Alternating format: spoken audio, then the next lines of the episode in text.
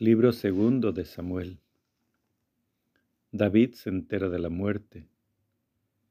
Primero, después de la muerte de Saúl, volvió David de derrotar a los amalecitas y se quedó dos días en Siselac. Al tercer día, llegó del campamento uno de los hombres de Saúl, con los vestidos rotos y cubierta de polvo su cabeza al llegar donde David, cayó en tierra y se postró. David le dijo, ¿De dónde vienes? Le respondió, Vengo huyendo del campamento de Israel. Le preguntó David, ¿qué ha pasado? Cuéntamelo.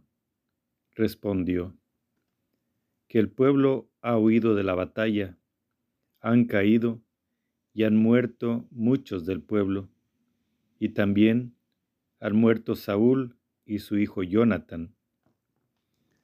Dijo David al joven que le daba la noticia, ¿Cómo sabes que han muerto Saúl y su hijo Jonathan? Respondió el joven que daba la noticia, Yo estaba casualmente en el monte Gelboé. Saúl se apoyaba en su lanza, mientras los carros y los jinetes lo acosaban se volvió y al verme me llamó y contesté, Aquí estoy. Me dijo, ¿quién eres tú? Le respondí, soy un amalecita. Me dijo, acércate a mí y mátame, porque me ha cometido un vértigo, aunque tengo aún toda la vida en mí. Me acerqué a él y lo maté, pues sabía que no podría vivir después de su caída. Luego tomé la diadema que tenía en su cabeza y el brazalete que tenía en el brazo, y se los he traído aquí, mi señor. Tomando David sus vestidos, los desgarró, y lo mismo hicieron los hombres que estaban con él. Se lamentaron y lloraron y ayunaron hasta la noche por Saúl y por su hijo Jonathan, por el pueblo de Yahvé y por la casa de Israel, pues habían caído a espada. David preguntó al joven que le había llevado la noticia, ¿De dónde eres? Respondió, Soy hijo de un forastero amalecita. Le dijo David, ¿Cómo no has temido alzar tu mano para matar al ungido de Yahvé? Llamó David a uno de los jóvenes y le dijo, Acércate y mátalo. Él lo hirió y murió. David le dijo, Tu sangre sobre tu cabeza, pues tu misma boca te acusó cuando dijiste, Yo maté al ungido de Yahvé. elegía de David por Saúl y Jonathan. David entonó esta elegía por Saúl y por su hijo Jonathan. Está escrita en el libro del justo, para que aprendan el arco los hijos de Judá dijo, La gloria Israel ha sucumbido en tus montañas como han caído los héroes. No lo anuncien en Gad, no lo divulguen por las calles de Ascalón, que no se regocijen las hijas de los filisteos, no salten de gozo las hijas de los incircuncisos. Montañas de Gelboé, ni lluvia ni rocío sobre ustedes, ni sean campos de primicias, porque allí fue mancillado el escudo de los héroes, el escudo de Saúl, no ungido de aceite, mas de sangre de muertos, de grasa de héroes. El arco de Jonathan jamás retrocedía, nunca fracasaba la espada de Saúl. Saúl y Jonathan amados y amables, ni en vida ni en muerte separados, más veloces que águilas, más fuertes que leones. Hijas de, Israel, por Saúl lloren, que con púrpura las vestía y adornaba, que prendía joyas de oro de sus vestidos. Cómo cayeron los héroes en medio del combate. Jonathan, herido de muerte en las alturas. Lleno estoy de angustia por ti, Jonathan, hermano mío, en extremo querido. Tu amor fue para mí más delicioso que el amor de las mujeres. Como cayeron los héroes, como perecieron las armas de combate. Libro segundo de Samuel 2. David, rey de Judá. Consagración de David en Hebrón. Después de esto, consultó David a Yahvé diciendo, ¿Debo subir a alguna de las ciudades de Judá? Yahvé le respondió, Sube. David preguntó, ¿A cuál subiré? Le respondió, a Hebrón. Subió allí David con sus dos mujeres, Ahinoán de Yisrael y Abigail, la mujer de Nabal de Carmelo. David hizo subir a los hombres que estaban con él, cada cual con su familia, y se asentaron en las ciudades de Hebrón. Llegaron los hombres de Judá y ungieron allí a David como rey sobre la casa de Judá. Mensaje a los habitantes de Yahvéz comunicaron a David que los hombres de Yahvé de Galat habían sepultado a Saúl. Y David envió mensajeros a los hombres de Yahvé de Galat para decirles, benditos sean de Yahvé por haber hecho esta misericordia con Saúl, su Señor, y haberle dado sepultura.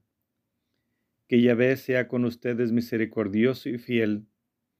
También yo los trataré bien por haber hecho esto. Y ahora, Tengan fortaleza y sean valerosos, pues murió Saúl, su señor, pero la casa de Judá me ha ungido a mí por rey suyo. Abner proclama a Isbal, rey de Israel. Abner, hijo de Ner, jefe del ejército de Saúl, tomó a Isbal, hijo de Saúl, y le hizo pasar a Mahanaín, lo proclamó rey sobre Galat, sobre los aceritas, sobre Israel, sobre Efraín y Benjamín y sobre todo Israel. Cuarenta años tenía Isbal, hijo de Saúl, cuando fue proclamado rey de Israel. Reinó dos años. Solamente la casa de Judá siguió a David. El número de días que estuvo David en Hebrón como rey de la casa de Judá fue de siete años y seis meses. Guerra entre Judá e Israel. Batalla de Gabaón. Salió Amner, hijo de Ner, y los servidores de Isbal, hijo de Saúl, de Mahanaín hacia Gabaón. Salieron también Joab, hijo de Sarbia, y los veteranos de David, y se encontraron cerca de la alberca de Gabaón.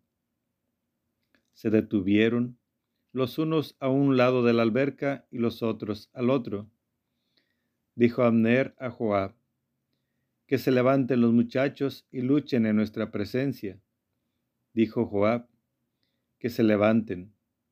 Se levantaron y avanzaron los designados, doce por Benjamín y por Isbal, hijo de Saúl, y doce de los veteranos de David. Cada uno agarró a su adversario por la cabeza y le hundió la espada en el costado. Así cayeron todos a la vez, por lo que aquel lugar se llamó Campo de las Rocas. Está en Gabaón. Hubo aquel día una batalla durísima, y Abner y los hombres de Israel fueron derrotados por los veteranos de David. Estaban allí los tres hijos de Sarbia, Joab, Abisaí y Asael. Era Asael ligero de pies como un corzo montés. Asael marchó en persecución de Abner, sin desviarse en su carrera tras de Abner ni a la derecha ni a la izquierda. Se volvió Abner y dijo, ¿Eres tú, Asael? Respondió, Yo soy. Abner le dijo, Apártate a la derecha o a la izquierda. Atrapa a uno de esos muchachos y apodérate de sus despojos. Pero Asael no quiso apartarse. Insistió de nuevo Amner diciendo a Asael, apártate de mí, porque he de derribarte en tierra. ¿Cómo podré alzar la vista ante tu hermano Joab? Pero no quiso apartarse, y Abner lo hirió en el vientre con el extremo de la lanza, y la lanza le salió por detrás. Cayó y allí mismo murió. Todos cuantos llegaban al lugar donde Asael cayó y murió, se detenían. Joab y Abisai partieron en persecución de Aner. Cuando el sol se ponía, llegaron a la colina de Amá, que está frente a Guiac, en el camino del desierto de Gabaón. Los benjaminitas se agruparon tras de Abner en escuadrón cerrado y aguantaron a pie firme en la cumbre de una colina. Abner llamó a Joab y le dijo, ¿Hasta cuándo devorará la espada? ¿No sabes que, al cabo, todo será amargura? ¿Hasta cuándo esperas a decir al pueblo que deje de perseguir a sus hermanos? Respondió Joab, vive Dios, que de no haber hablado tú, mi gente no hubiera dejado de perseguir cada uno a su hermano hasta el alba.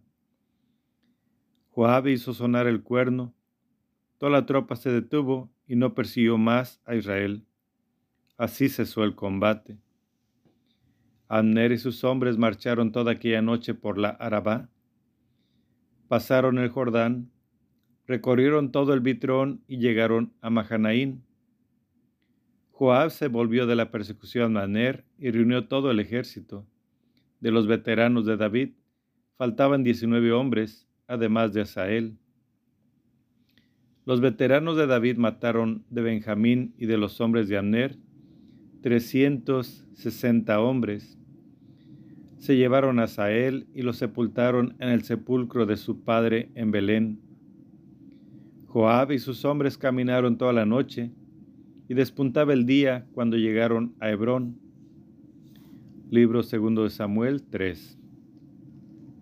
Se prolongó la guerra entre la casa de Saúl y la casa de David, pero David se iba fortaleciendo, mientras que la casa de Saúl se debilitaba hijos de David nacidos en Hebrón. David tuvo hijos en Hebrón. Su primogénito era Amnón, hijo de Ahinoán de Israel. Su segundo, Kilab, de Abigail, mujer de Nabal de Carmelo. El tercero, Absalón, hijo de Maca, la hija de Talmai, rey de Gesur.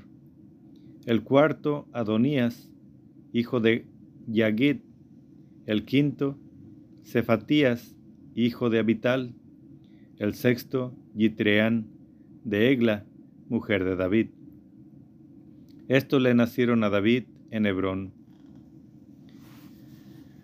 Ruptura entre Abner e Isbael. En el curso de la guerra entre la casa de Saúl y la casa de David, Abner se fue afianzando en la casa de Saúl. Había tenido Saúl una concubina, llamada Rispa, hija de Allá, y Abner la tomó. Pero Isboset dijo a Abner, ¿por qué te has llegado a la concubina de mi padre? Abner se irritó mucho por las palabras de Isboset y respondió, ¿Soy yo una cabeza de perro que pertenece a Judá? Hasta hoy he favorecido a la casa de tu padre Saúl, a sus hermanos y sus amigos, y no te he entregado en manos de David, y hoy me llamas la atención por una falta con esta mujer. Esto haga Dios Abner, y esto le añada si no cumplo a David lo que Yahvé le ha jurado, que quitaría la realeza a la casa de Saúl, y levantaría el trono de David sobre Israel y sobre Judá, desde Dan hasta Berseba. Isbal no replicó ni una palabra a Abner, por el miedo que le tenía. Abner negocia con David. Envió a Abner mensajeros para decir a David, ¿a quién pertenece el país? Haz un pacto conmigo y me pondré de tu parte para traer a ti todo Israel. David respondió, bien, haré un pacto contigo. Solamente te pido una cosa, no te presentes ante mí si no traes a Mical, hija de Saúl. Cuando vengas a mi presencia, envió David mensajeros a Isobet, hijo de Saúl, para decirle, devuélveme a mi mujer Mical, que adquirí por siempre pucios de filisteos. Isboset mandó que se la quitaran a su marido Paltiel, hijo de Layis. Su marido partió con ella. La seguía llorando detrás de ella hasta Bajurín. Abner le dijo, anda, vuélvete, y se volvió. Abner había hablado con los ancianos de Israel diciendo, desde siempre han estado buscando a David para rey de ustedes, pues háganlo ahora, ya que Yahvé ha dicho a David, por mano de David mi siervo, libraré a mi pueblo Israel de mano de los filisteos y de mano de todos sus enemigos. Abner habló igualmente a Benjamín y marchó después a Hebrón a comunicar a David lo que había parecido bien a los ojos de Israel y a los ojos de toda la casa de Benjamín. Llegó Abner a donde David en Hebrón con veinte hombres y David ofreció un banquete a Abner y a los hombres que lo acompañaban. Abner dijo a David, Voy a levantarme e iré a reunir todo Israel junto a mi Señor. El rey, harán un pacto contigo y reinarás conforme a tus deseos. Despidió David a Abner, que se fue en paz. Asesinato de Abner. Vinieron los veteranos de David con Joab de hacer una incursión, trayendo un gran botín. No estaba ya Abner con David en Hebrón, pues David lo había despedido y él había marchado en paz. Llegaron pues Joab y todo el ejército que lo acompañaba, y se hizo saber a Joab, Abner, hijo de Ner, ha venido donde el rey, que lo ha despedido y él se ha ido en paz. Entró Joab donde el rey y dijo, ¿qué has hecho? Abner ha venido a ti, ¿por qué lo has dejado marcharse? ¿No sabes que Abner, hijo de Ner, ha venido para engañarte, para enterarse de tus ideas y venidas y saber todo lo que haces? Salió Joab de donde David y envió mensajeros tras de Abner, que lo hicieron volver desde la cisterna de Sira, sin saberlo David. Volvió Abner a Hebrón y lo tomó aparte Joab en la misma puerta, como para hablarle en secreto, y lo hirió en el vientre allí mismo y lo mató por la sangre de su hermano Asael. Lo supo David inmediatamente y dijo, Limpio estoy yo, y mi reino ante Yahvé, para siempre de la sangre de Abner, hijo de Ner. Caiga sobre la cabeza de Joab y sobre toda la casa de su padre. Nunca falté en la casa de Joab quien padezca flujo de sangre, ni leproso, ni quien ande con cachava, ni quien muera espada, ni quien carezca de pan. Joab y su hermano Abisaí asesinaron a Abner porque éste había matado a su hermano Asael en la batalla de Gabaón. Y dijo David a Joab y a todo el ejército que la acompañaba, rasguen sus vestidos, ciñanse los sacos y lloren por Abner. El rey David iba detrás de las andas, sepultaron a Abner en Hebrón. El rey alzó su voz y lloró junto al sepulcro de Abner, y también lloró todo el pueblo. El rey entonó esta elogía por Abner.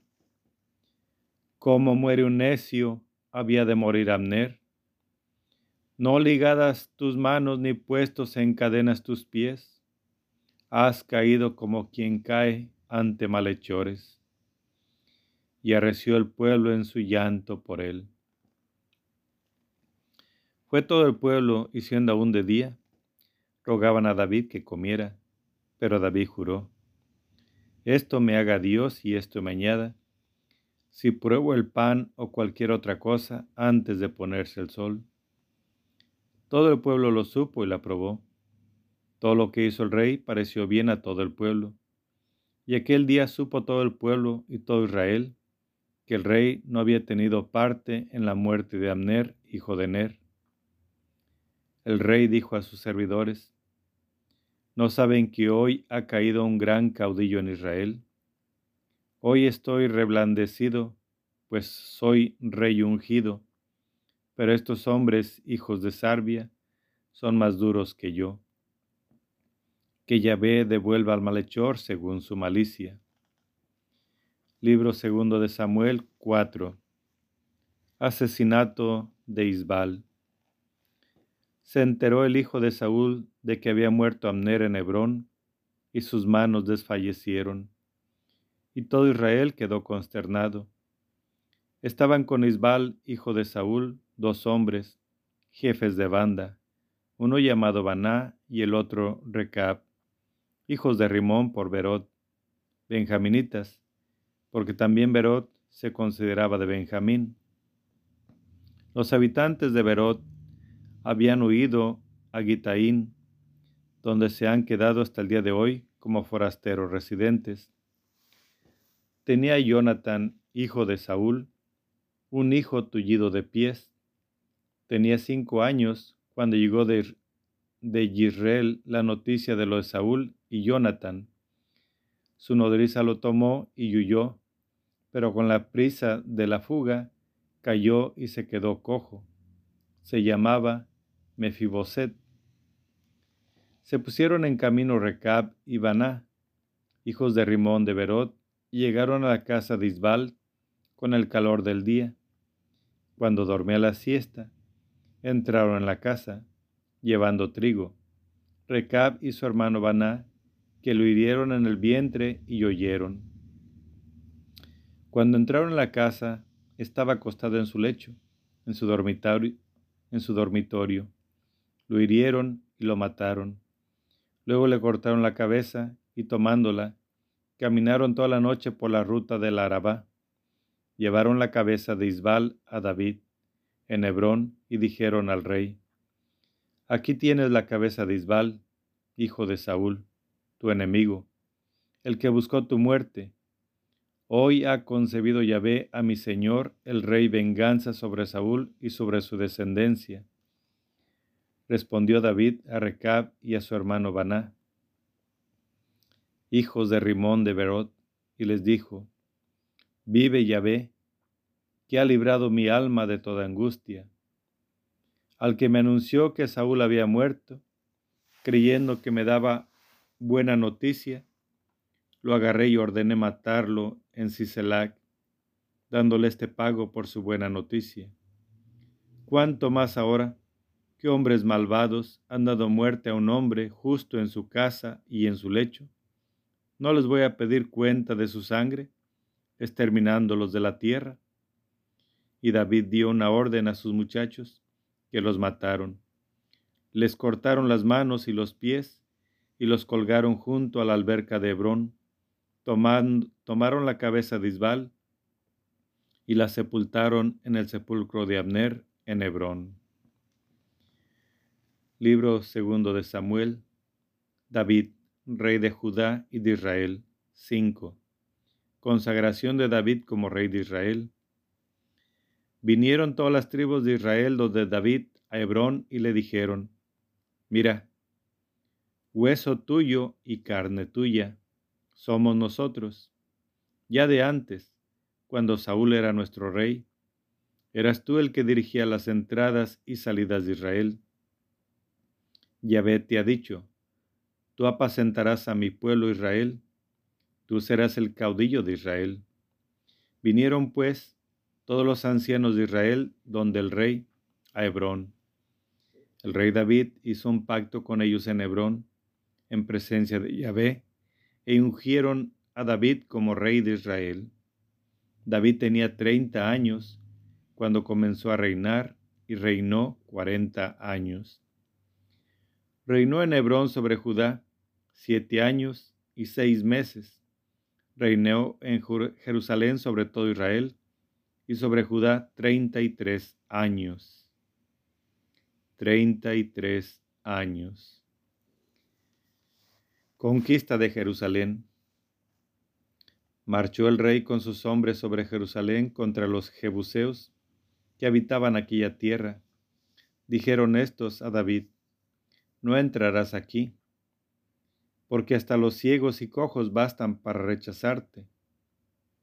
Querían decir, no entrará David aquí. Pero David conquistó la fortaleza de Sión, que es la ciudad de David. Y dijo David aquel día, Todo el que quiera atacar a los jebuseos deberá subir por el canal. En cuanto a los ciegos y a los cojos, David los aborrece. Por eso se dice, ni cojo ni ciego entrarán en la casa. David se instaló en la fortaleza y la llamó ciudad de David. Edificó una muralla de alrededor, desde el Milo hacia el interior. David iba medrando y Yahvé, el dios Seboat, estaba con él. Girán, rey de Tiro, envió a David mensajeros con maderas de cedro, carpinteros y canteros, que construyeron el palacio de David.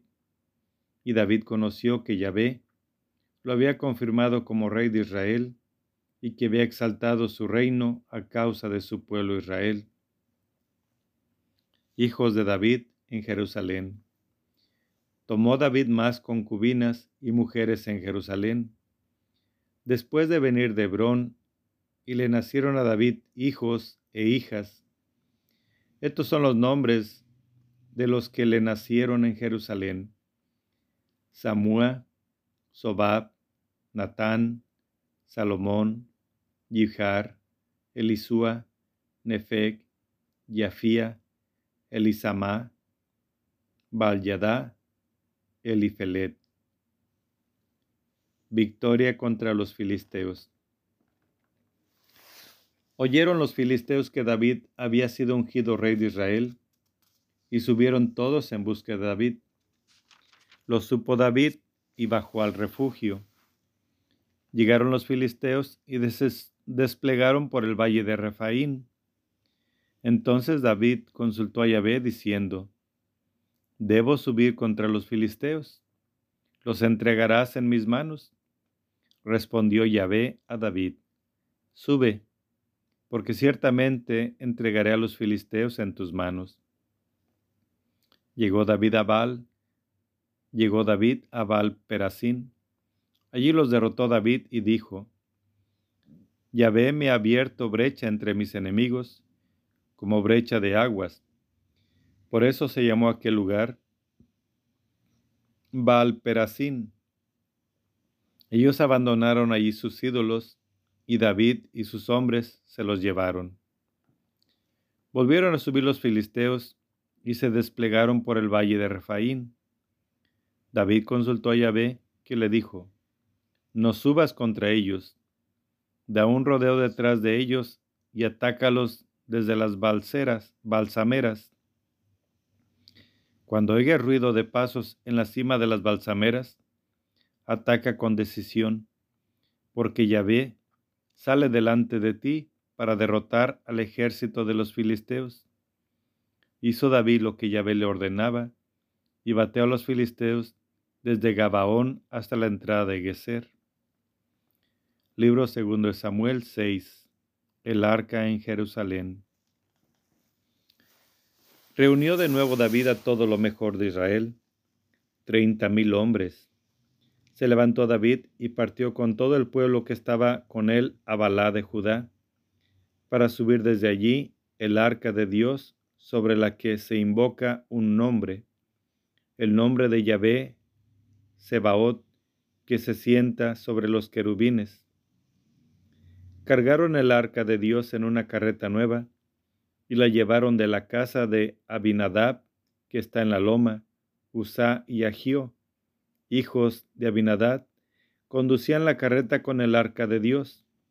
Usá caminaba al lado del arca de Dios y Agio iba delante de ella.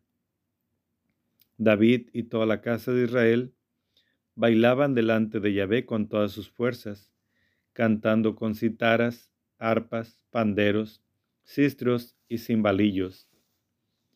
Al llegar a la era de Nacón, extendió Usá la mano hacia el arca de Dios y la sujetó porque los bueyes amenazaban volcarla. Entonces la ira de Yahvé se encendió contra Usá.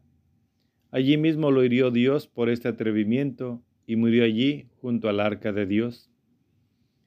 David se irritó porque Yahvé había irrumpido contra Usá y se llamó aquel lugar Pérez de Usá hasta el día de hoy.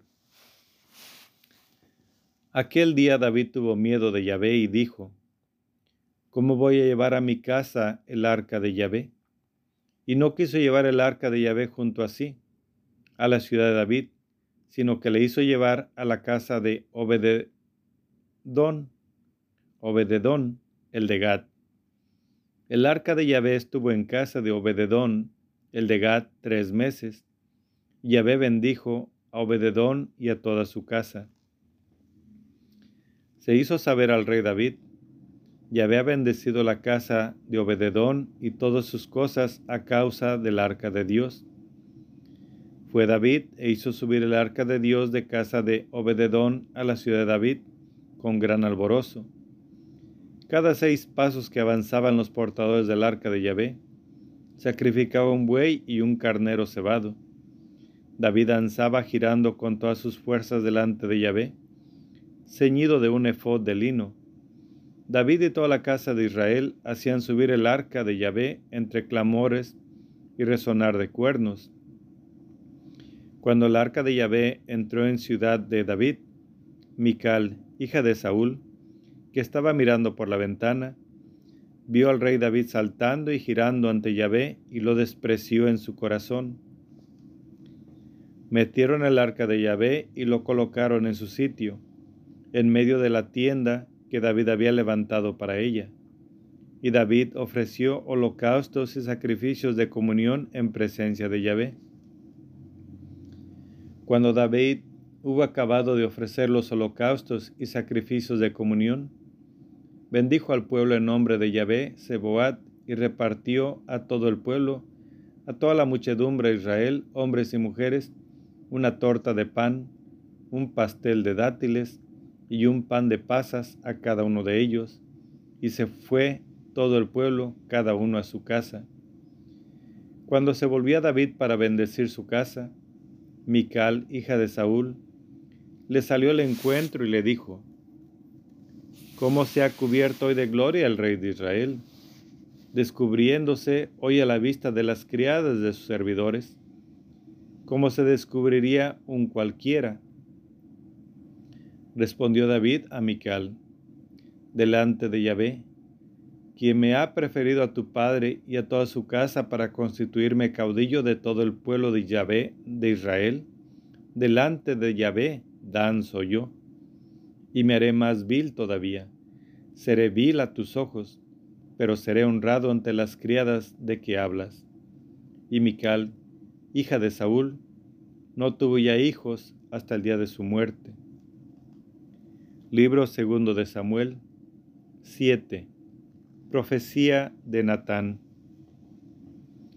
Cuando el rey se estableció en su casa y Yahvé le concedió paz de todos sus enemigos de alrededor, dijo el rey al profeta Natán, mira, yo habito en una casa de cedro, mientras que el arca de Dios habita en una tienda de lona. Respondió Natán al rey, Anda, haz todo lo que te dicta el corazón, porque Yahvé está contigo. Pero aquella misma noche vino la palabra de Dios a Natán diciendo, Ve y di a mi siervo David, esto dice Yahvé. ¿Me vas a edificar tú una casa para que yo habite?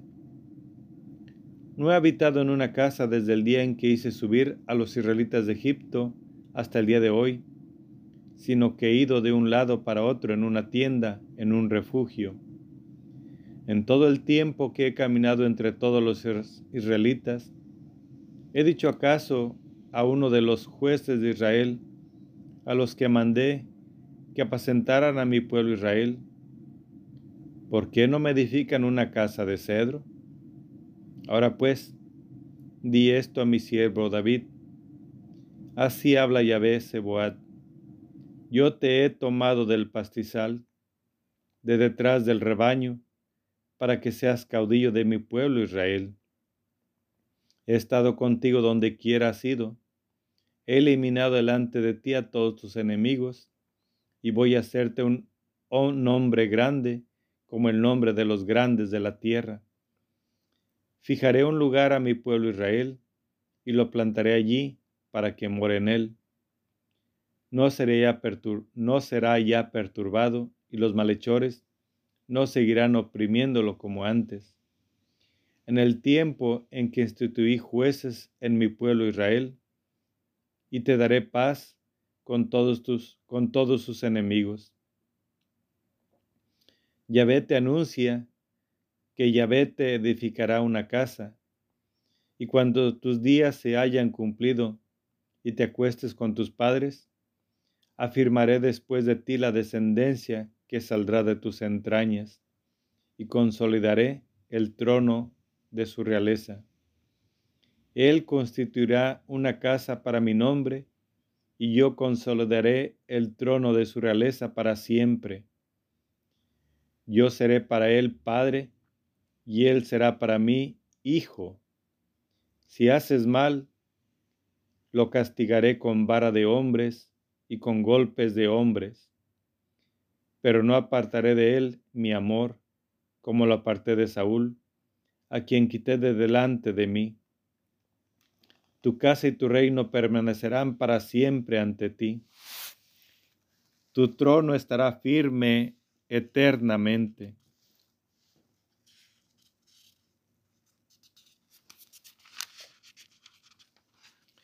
Natán habló a David según todas estas palabras y esta visión. Libro segundo de Samuel, 7, versículo 18. Oración de David. El rey David entró, se sentó ante Yahvé y dijo, ¿quién soy yo, Señor Yahvé? Y que mi casa, que me has traído hasta aquí, y aún esto es poco a tus ojos. Señor Yahvé, que hablas también a la casa de tu siervo para el futuro lejano, y esta es la ley del hombre Señor Yahvé, ¿qué más podrá David añadir a estas palabras? Tú me tienes conocido, Señor Yahvé. Has realizado todas estas grandes cosas según tu palabra y tu corazón, para dárselo a conocer a tu siervo. Por eso eres grande, Señor Yahvé. Nadie como tú. No hay Dios fuera de ti como hiero nuestros oídos.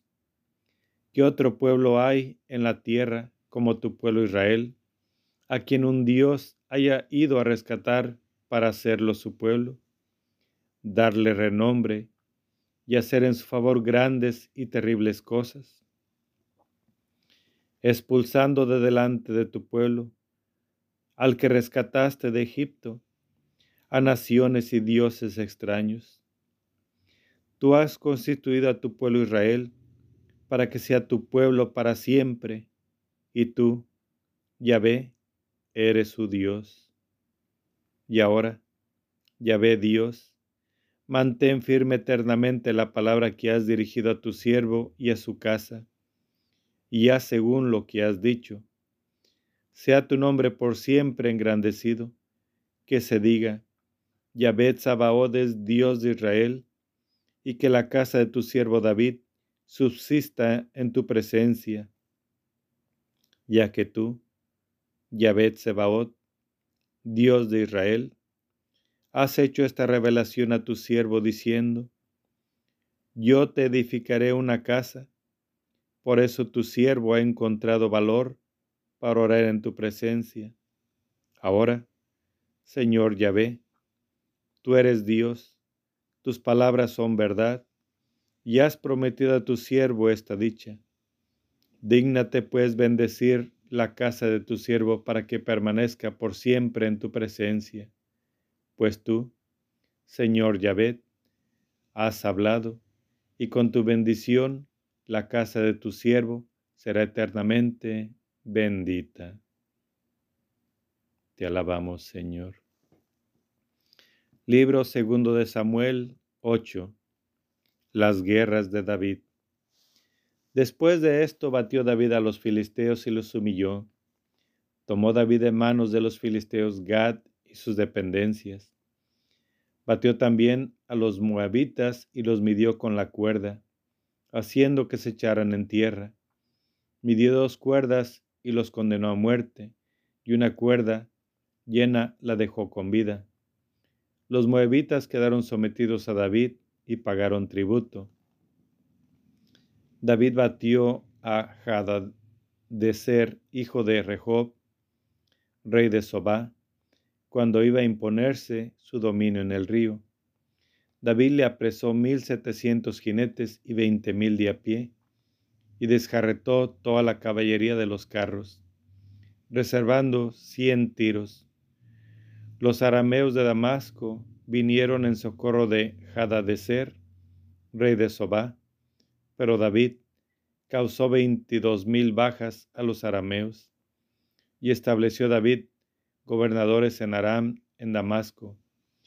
Los arameos quedaron sometidos a David y pagaron tributo. Yahvé hizo triunfar a David por donde quiera que iba. Tomó David los escudos de oro que llevaban los servidores de Ajadecer y los llevó a Jerusalén, de Tebac y de Berotai, ciudades de Ajadecer. Tomó el rey una gran cantidad de bronce.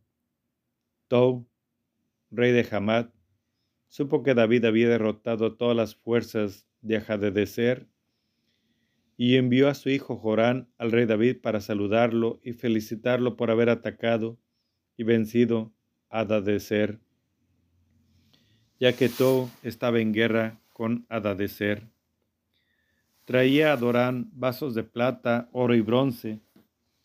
El rey David los consagró también a Yahvé con la plata y el oro, consagrado procedente de todos los pueblos sometidos, de Arán, de Moab, de los amonitas, de los filisteos, de Amalek y del botín de Ajadedecer, hijo de Rehob, rey de Sobá. David se hizo famoso cuando volvió de su victoria sobre los arameos en el valle de la Sal, en número de dieciocho mil. Puso gobernadores en Edom, en todo Edom puso gobernadores, y todos los edomitas quedaron sometidos a David, y Yahvé hizo triunfar a David donde quiera que iba. La administración del reino. Reinó David sobre todo Israel, administrando derecho y justicia a todo su pueblo. Joab, hijo de Sarbia, era jefe del ejército, y Josafat, hijo de Ahilub, era el heraldo. Sadoc, hijo de Ahitub, y Abiatar, hijo de Ahimelech, eran sacerdotes. Serayas era secretario. Benaías, hijo de Joadá, mandaba a los quereteos y a los peleteos. Los hijos de David eran sacerdotes. Libro segundo de Samuel 9. La familia de David y las intrigas por la sucesión. Meribal. Bondad de David con el hijo de Jonathan. David preguntó, ¿Queda todavía algún hijo de la casa de Saúl? Quiero favorecerlo por amor a Jonathan. Tenía la familia de Saúl un siervo llamado Sibá.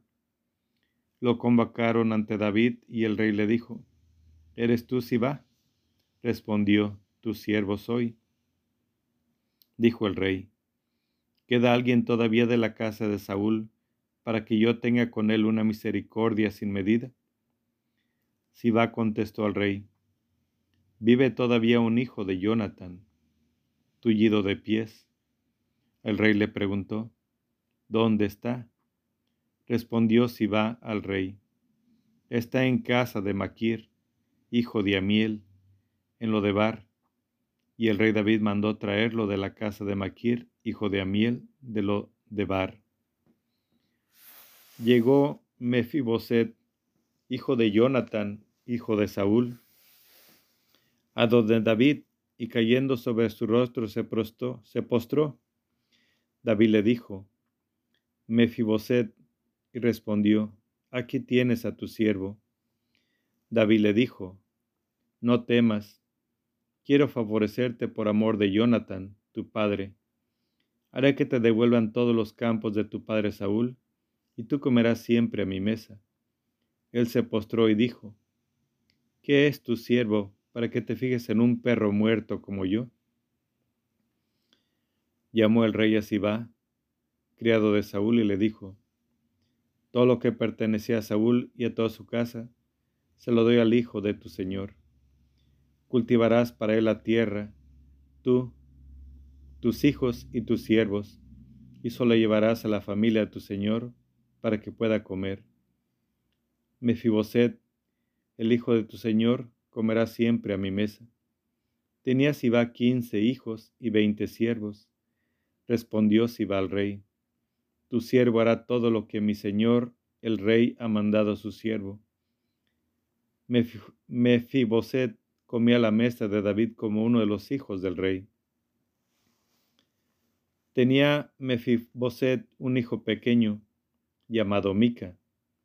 Todos los que vivían en casa de Siba eran siervos de Mefiboset, pero Mefiboset vivía en Jerusalén, porque comía siempre a la mesa del rey. Estaba tullido de pies. Libro segundo de Samuel. La guerra monita, nacimiento de Salomón. Libro segundo de Samuel 10. Afrenta a los embajadores de David. Después de esto murió el rey de los amonitas y reinó en su lugar su hijo Hanún. Dijo David, tendré con Hanún, hijo de Nahas, la misma benevolencia que su padre tuvo conmigo. David envió a sus servidores para que lo consolaran por su padre cuando los servidores de David llegaron al país de los amonitas, dijeron los jefes de los amonitas a Hanún, su señor, ¿acaso David te envía a consolar porque quiere hacer honor a tu padre ante tus ojos? ¿No te ha enviado David sus siervos para espiar la ciudad, explorarla y destruirla? Entonces Hanún prendió a los servidores de David, le rapó la mitad de la barba, cortó sus vestidos hasta la mitad de las nalgas y los despachó. Se lo comunicaron a David y envió gente a su encuentro porque los hombres estaban cubiertos de vergüenza. El rey les mandó a decir, quédense en Jericó hasta que les crezca la barba, después volverán. Primera campaña amonita.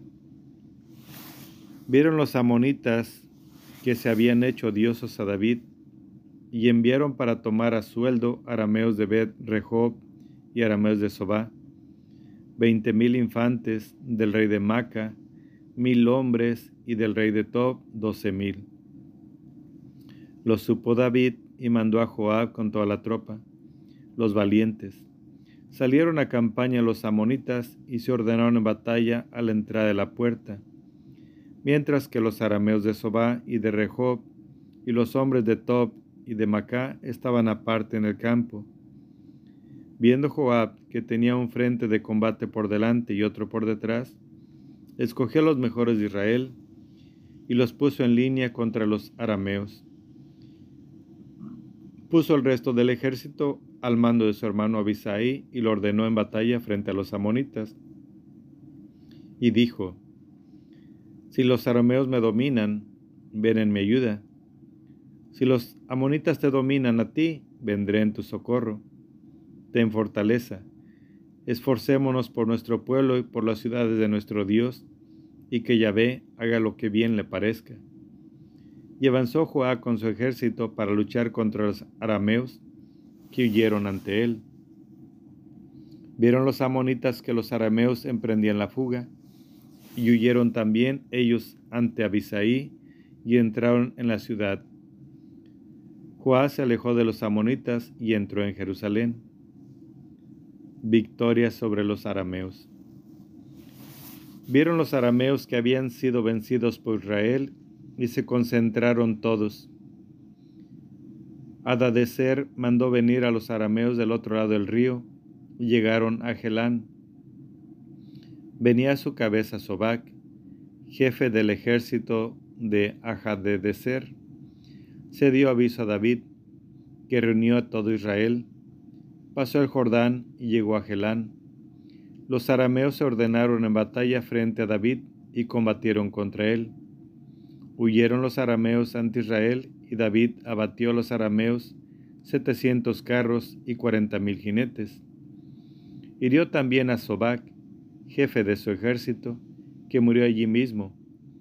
Cuando todos los reyes vasallos de Hadedeser vieron que habían sido abatidos ante Israel, hicieron la paz con Israel y le quedaron sometidos. Los arameos, los arameos no se atrevieron a seguir ayudando a los amonitas. Libro segundo de Samuel 11. Segunda campaña amonita, crimen de David. A la vuelta del año, en la época en que los reyes salen a campaña, envió David a Joá con sus veteranos y todo Israel. Derrotaron a los amonitas y pusieron sitio a Rabá, mientras que David se quedó en Jerusalén. Un atardecer, se levantó David de su lecho y se paseaba por el terrado de la casa del rey, cuando vio desde lo alto del terrado a una mujer que se estaba bañando. Era una mujer muy hermosa, mandó David para informarse sobre la mujer y le dijeron, es Betsabé, hija de Elián, mujer de Elías elitita. David envió gente que la trajera. Llegó donde David y él se acostó con ella. Cuando acababa de purificarse de sus reglas, y ella se volvió a su casa. La mujer quedó embarazada y le hizo saber a David estoy embarazada. David envió a decir a Joab, mándame a Urias elitita. Joab envió a Urias a donde David. Llegó Urias donde él y David le preguntó por Joab, por el ejército y por la marcha de la guerra. Y dijo David a Urias, Baja a tu casa y lava tus pies. Salió Urias de la casa del rey seguido de un obsequio de la mesa real. Pero Urias se acostó a la entrada de la casa del rey, con la guardia de su señor, y no bajó a su casa. Avisaron a David, Urias no ha bajado a su casa. Preguntó David a Urias, ¿no vienes de un viaje? ¿Por qué no has bajado a tu casa? Urias respondió a David, el arca, Israel y Judá habitan en tiendas, Joab mi señor y los siervos de mi señor acampan en el suelo. ¿Y voy a entrar yo en mi casa para comer, beber y acostarme con mi mujer? Por tu vida y la vida de tu alma, no haré tal. Entonces David dijo a Urias, Quédate hoy también y mañana te despediré. Se quedó Urias aquel día en Jerusalén y al día siguiente. Lo invitó David a comer con él y lo hizo beber hasta emborracharse. Por la tarde salió y se acostó en el lecho, con la guardia de su señor, pero no bajó a su casa. A la mañana siguiente escribió David una carta a Joab y se la envió por medio de Urias. En la carta había escrito, pongan a Urias en primera línea, donde la lucha sea más reñida, y retírense de detrás de él para que sea herido y muera. Estaba Joab asediando la ciudad y colocó a Urias en el sitio en que sabía que estaban los hombres más valientes. Los hombres de la ciudad hicieron una salida y atacaron a Joab. Cayeron algunos del ejército de entre los veteranos David. También murió Urias elitita. Joab envió a comunicar a David todas las noticias de la guerra y ordenó al mensajero, cuando hayas acabado de decir al rey todas las noticias sobre la batalla, si salta la cólera del rey y te dice, ¿por qué se han acercado a la ciudad para atacarla? ¿No sabían que tirarían sobre ustedes desde lo alto de la muralla? ¿Quién mató a Abimelech, el hijo de Jerubal? ¿No arrojó una mujer sobre él una piedra de molino desde lo alto de la muralla y murió él en Tebes? ¿Por qué se han acercado a la muralla? Tú le dices, también ha muerto tu siervo Urias elitita. Partió el mensajero y fue a comunicar a David todo lo que le había mandado Joab. David se irritó contra Joab y dijo al mensajero, ¿por qué se han acercado a la muralla para luchar? ¿Quién mató a Abimelech, el hijo de Jerubal? ¿No arrojó una mujer sobre él una piedra de molino desde lo alto de la muralla y murió en él en Tebes? ¿Por qué se han acercado a la muralla? El mensajero dijo a David, Aquellos hombres se crecieron frente a nosotros, hicieron una salida contra nosotros en campo raso, y lo rechazamos hasta la entrada de la puerta. Pero los arqueros tiraron contra tus veteranos desde lo alto de la muralla, y murieron algunos de los veteranos del rey.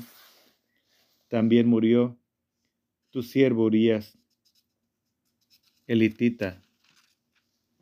Entonces David dijo al mensajero, Esto has de decir a Joab, no te inquietes por este asunto, porque la espada devora unas veces a unos y otras a otros.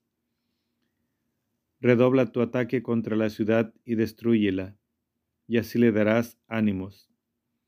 Supo la mujer de Urias que había muerto, Urias su marido, e hizo duelo por su señor.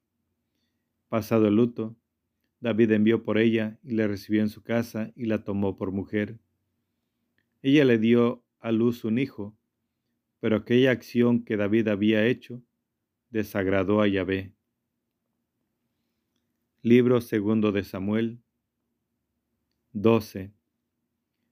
Reproches de Natán arrepentimiento de David. Envió Yahvé a Natán donde David, y llegando él le dijo, Había dos hombres en una ciudad. El uno era rico y el otro era pobre. El rico tenía ovejas y bueyes en gran abundancia. El pobre no tenía más que una corderilla, solo una, pequeña que había comprado. Él alimentaba y ella iba creciendo con él y sus hijos, comiendo su pan, bebiendo en su copa, durmiendo en su seno igual que una hija. Vino un visitante donde el hombre rico, y dándole pena tomar su ganado, sus vacas ovejas, para dar de comer a aquel hombre llegado a su casa, tomó la ovejita del pobre y dio de comer a aquel hombre llegado a su casa. David se encendió en gran cólera contra aquel hombre y dijo a Natán, Vive Yahvé, que merece la muerte el hombre que tal hizo. Pagará cuatro veces la oveja por haber hecho semejante cosa y por no haber tenido compasión. Entonces Natán dijo a David, Tú eres ese hombre. Así dice Yahvé, Dios de Israel. Yo te he ungido rey de Israel y te he librado de las manos de Saúl. Te he dado la casa de tu Señor, y he puesto en tu seno las mujeres de tu Señor. Te he dado la casa de Israel y de Judá, y si es poco, te añadiré todavía otras cosas. Porque has menospreciado a Yahvé haciendo lo que le parece mal. Has matado a espada elitita. Has tomado a su mujer por mujer tuya y lo has matado por la espada de los amonitas. Pues bien, nunca se apartará la espada de tu casa, ya que me has despreciado y has tomado la mujer de Urias, elitita, para mujer tuya. Así habla Yahvé. Haré que de tu propia casa se alce el mal contra ti. Tomaré tus mujeres ante tus ojos y se las daré a otro que se acostará con tus mujeres a la luz de este sol. Pues tú has obrado en lo oculto, pero yo cumpliré esta palabra ante todo Israel y a la luz del sol. David dijo a Natán, he pecado contra Yahvé. Respondió Natán a David, también Yahvé ha perdonado tu pecado, no morirás. Pero por haber ultrajado a Yahvé con ese hecho, el hijo que te ha nacido morirá sin remedio. Y Natán se fue a su casa. Muerte del hijo de Betsabé nacimiento de Salomón. Hirió Yahvé al niño que había engendrado a David, la mujer de Urías, y enfermó gravemente. David suplicó a Dios por el niño. Hizo David un ayuno riguroso. Entraba en casa y pasaba la noche acostado en el suelo. Los ancianos de su casa estaban junto a él y se esforzaban por levantarlo del suelo, pero él se negó y no quiso comer con ellos. El séptimo día murió el niño.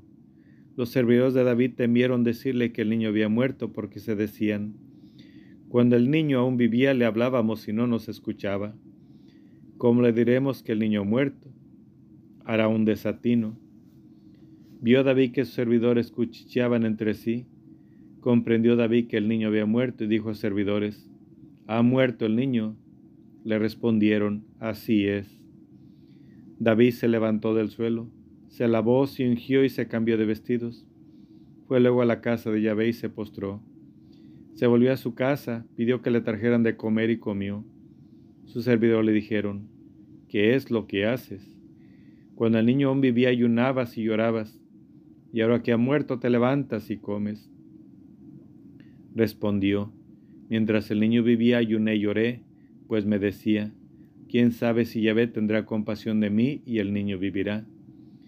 Pero ahora que ha muerto, ¿por qué de ayunar? ¿Podré hacer que vuelva?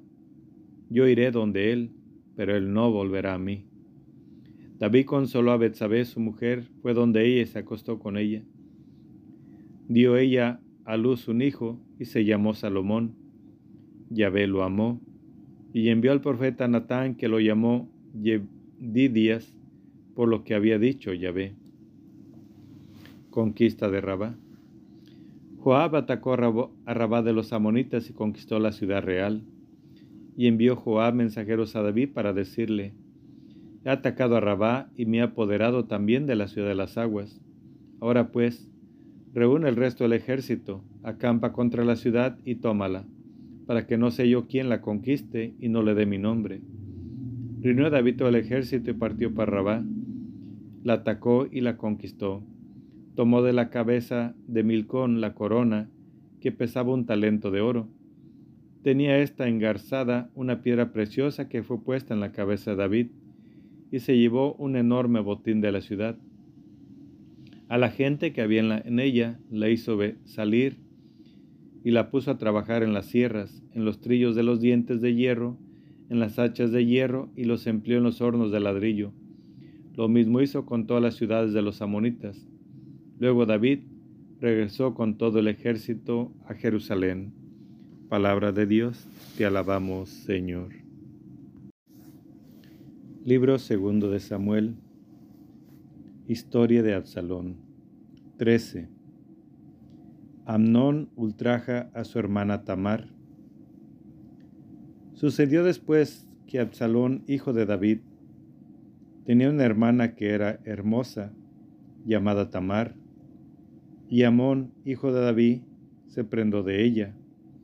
Estaba Amnón tan atormentado que se puso enfermo porque su hermana Tamar era virgen y le parecía difícil a Amón hacerle algo. Tenía Amón un amigo llamado Jonadab, hijo de Simá, hermano de David. Era Jonadab hombre muy astuto y le dijo, ¿qué te sucede, hijo del rey? Que de día en día estás más afligido. No me lo vas a descubrir Amnón le dijo, Estoy enamorado de Tamar, hermana de mi hermano Absalón. Jonadab le dijo, Acuesta ante tu lecho y fíngete enfermo, y cuando tu padre venga a verte le dices, que venga por favor mi hermana Tamar a darme de comer, que prepare delante de mí algún manjar para que lo vea yo y lo coma de su mano Amón se acostó y se fingió enfermo. Entró el rey a verlo y Amón dijo al rey, que venga por favor mi hermana Tamar y fría delante de mí un par de buñuelos, yo los comeré de su mano. David envió a decir a Tamar a su casa, vete a casa de tu hermano Anón y prepárale algo de comer. Fue pues Tamar a casa de su hermano que estaba acostado. Tomó harina, la amasó, hizo los buñuelos y los puso a freír delante de su hermano. Tomó la sartén y la vació delante de él, pero él no quiso comer. Y dijo a Amón, que salgan todos de aquí. Y todos salieron de allí. Entonces Amón dijo a Tamar, tráeme la comida a la alcoba para que coma de tu mano. Tomó Tamar los buñuelos que había hecho, se los llevó a su hermano Amón a la alcoba y se, se los acercó para que los comiera. Pero él la sujetó y le dijo, Ven, acuéstate conmigo, hermana mía. Pero ella respondió, No, hermano mío, no me fuerces, pues no se hace esto en Israel. No cometas esta infamia. ¿A dónde iría ella deshonrada? Y tú serías como un infame en Israel. Habla, te lo suplico, al rey, que no rehusará entregarme a ti. Pero él no quiso escucharla, sino que la sujetó y forzándola se acostó con ella. Después, Amón la aborreció con tan gran aborrecimiento que fue mayor su aborrecimiento que el amor con que le había amado. Y le dijo a Amón, levántate y vete. Ella le dijo, no, hermano mío, por favor, porque si me echas, este segundo mal es peor que el que me hiciste primero. Pero él no quiso escucharla. Llamó al criado que le servía y le dijo, Échame a esta fuera y cierra la puerta tras ella. Vestía ella una túnica con mangas, porque así vestían antes las hijas del rey, que eran vírgenes. Su criado le hizo salir fuera y cerró la puerta tras ella.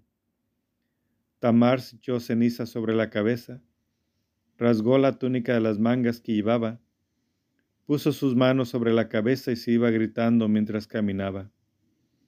Su hermano Absalón le dijo, ¿Es que tu hermano Amón ha estado contigo? Ahora calla, hermana mía. Es tu hermano. No te preocupes de este asunto. Y Tamar quedó desolada en casa de su hermano Absalón. Se enteró David de todas estas cosas y se irritó en extremo. Absalón no dijo a Anón ni una palabra, ni buena ni mala, pues odiaba Absalón a Amón porque había violado a su hermana Tamar. Absalón hace asesinar a Amón y huye. Dos años después, estaban los esquiladores con Absalón, esquilando en Baal Hazor junto a Efraín, y Absalón invitó a todos los hijos del rey.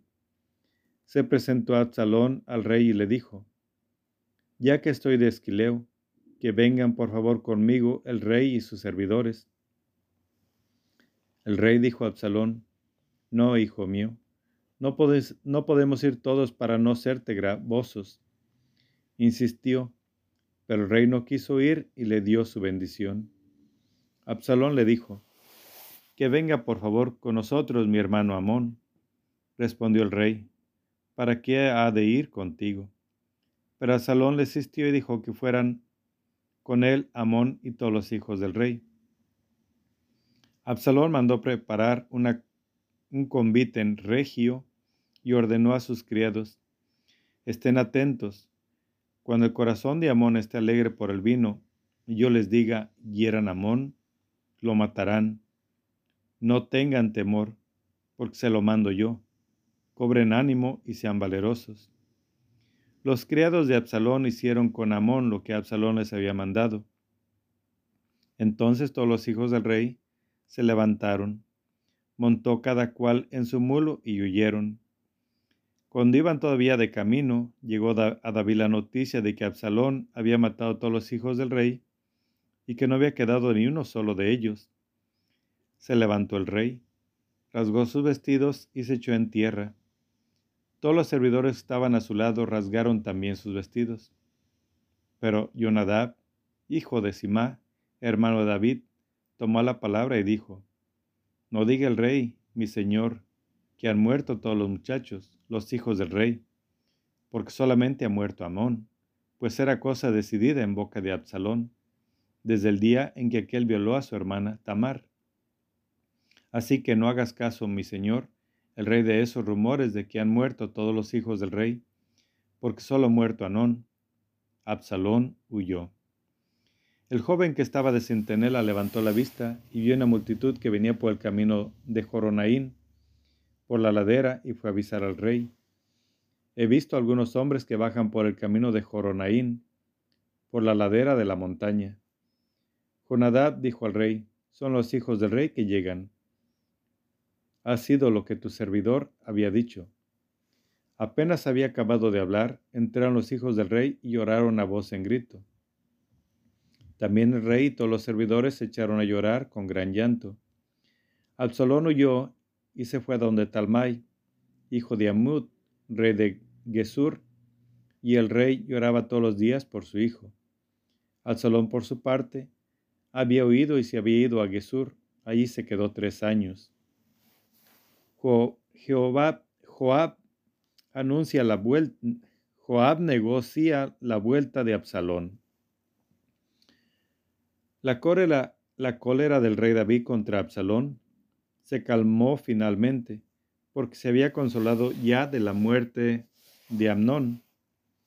Libro segundo de Samuel 14.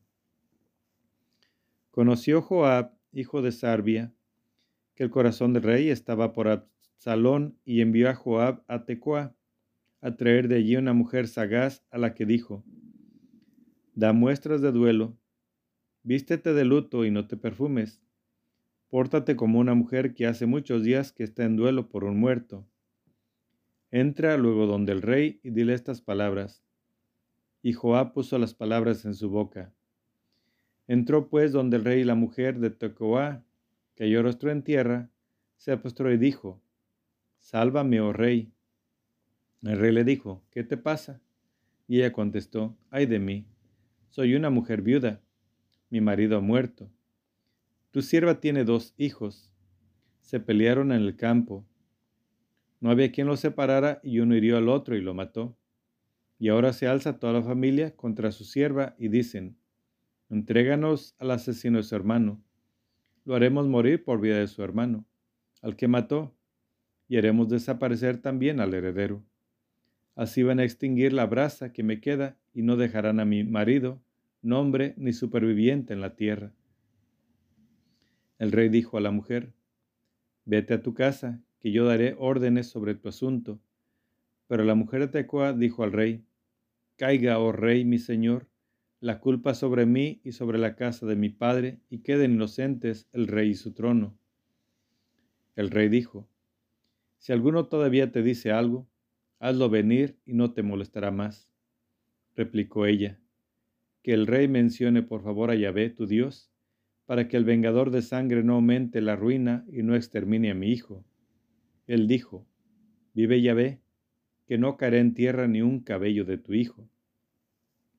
La mujer dijo, Te suplico que tu sierva pueda decir a mi señor, el rey, una palabra. Dijo, habla. Respondió la mujer, ¿por qué has tenido tal pensamiento contra el pueblo de Dios y al, hace el rey culpable diciendo que no vuelva más su desterrado?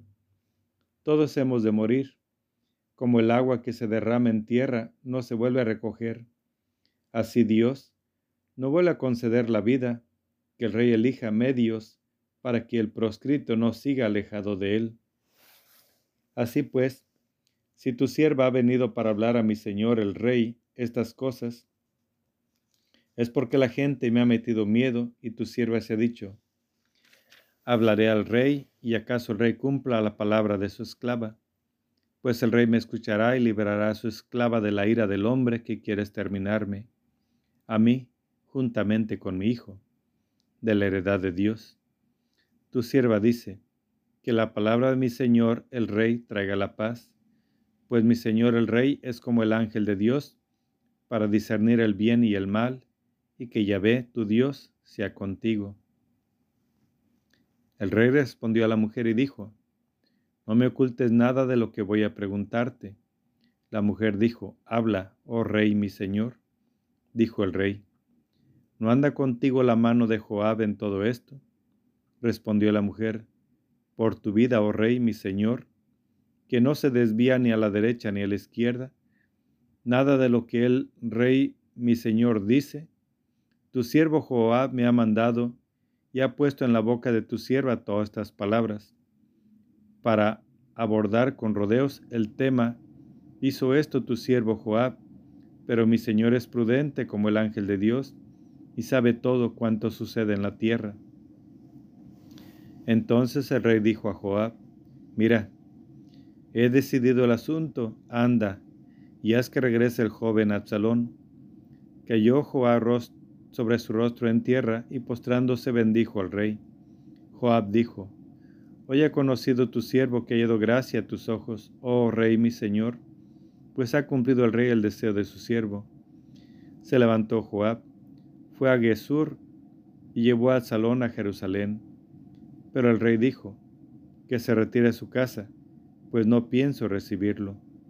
Y Absalón se retiró a su casa sin poder entrevistarse con el rey.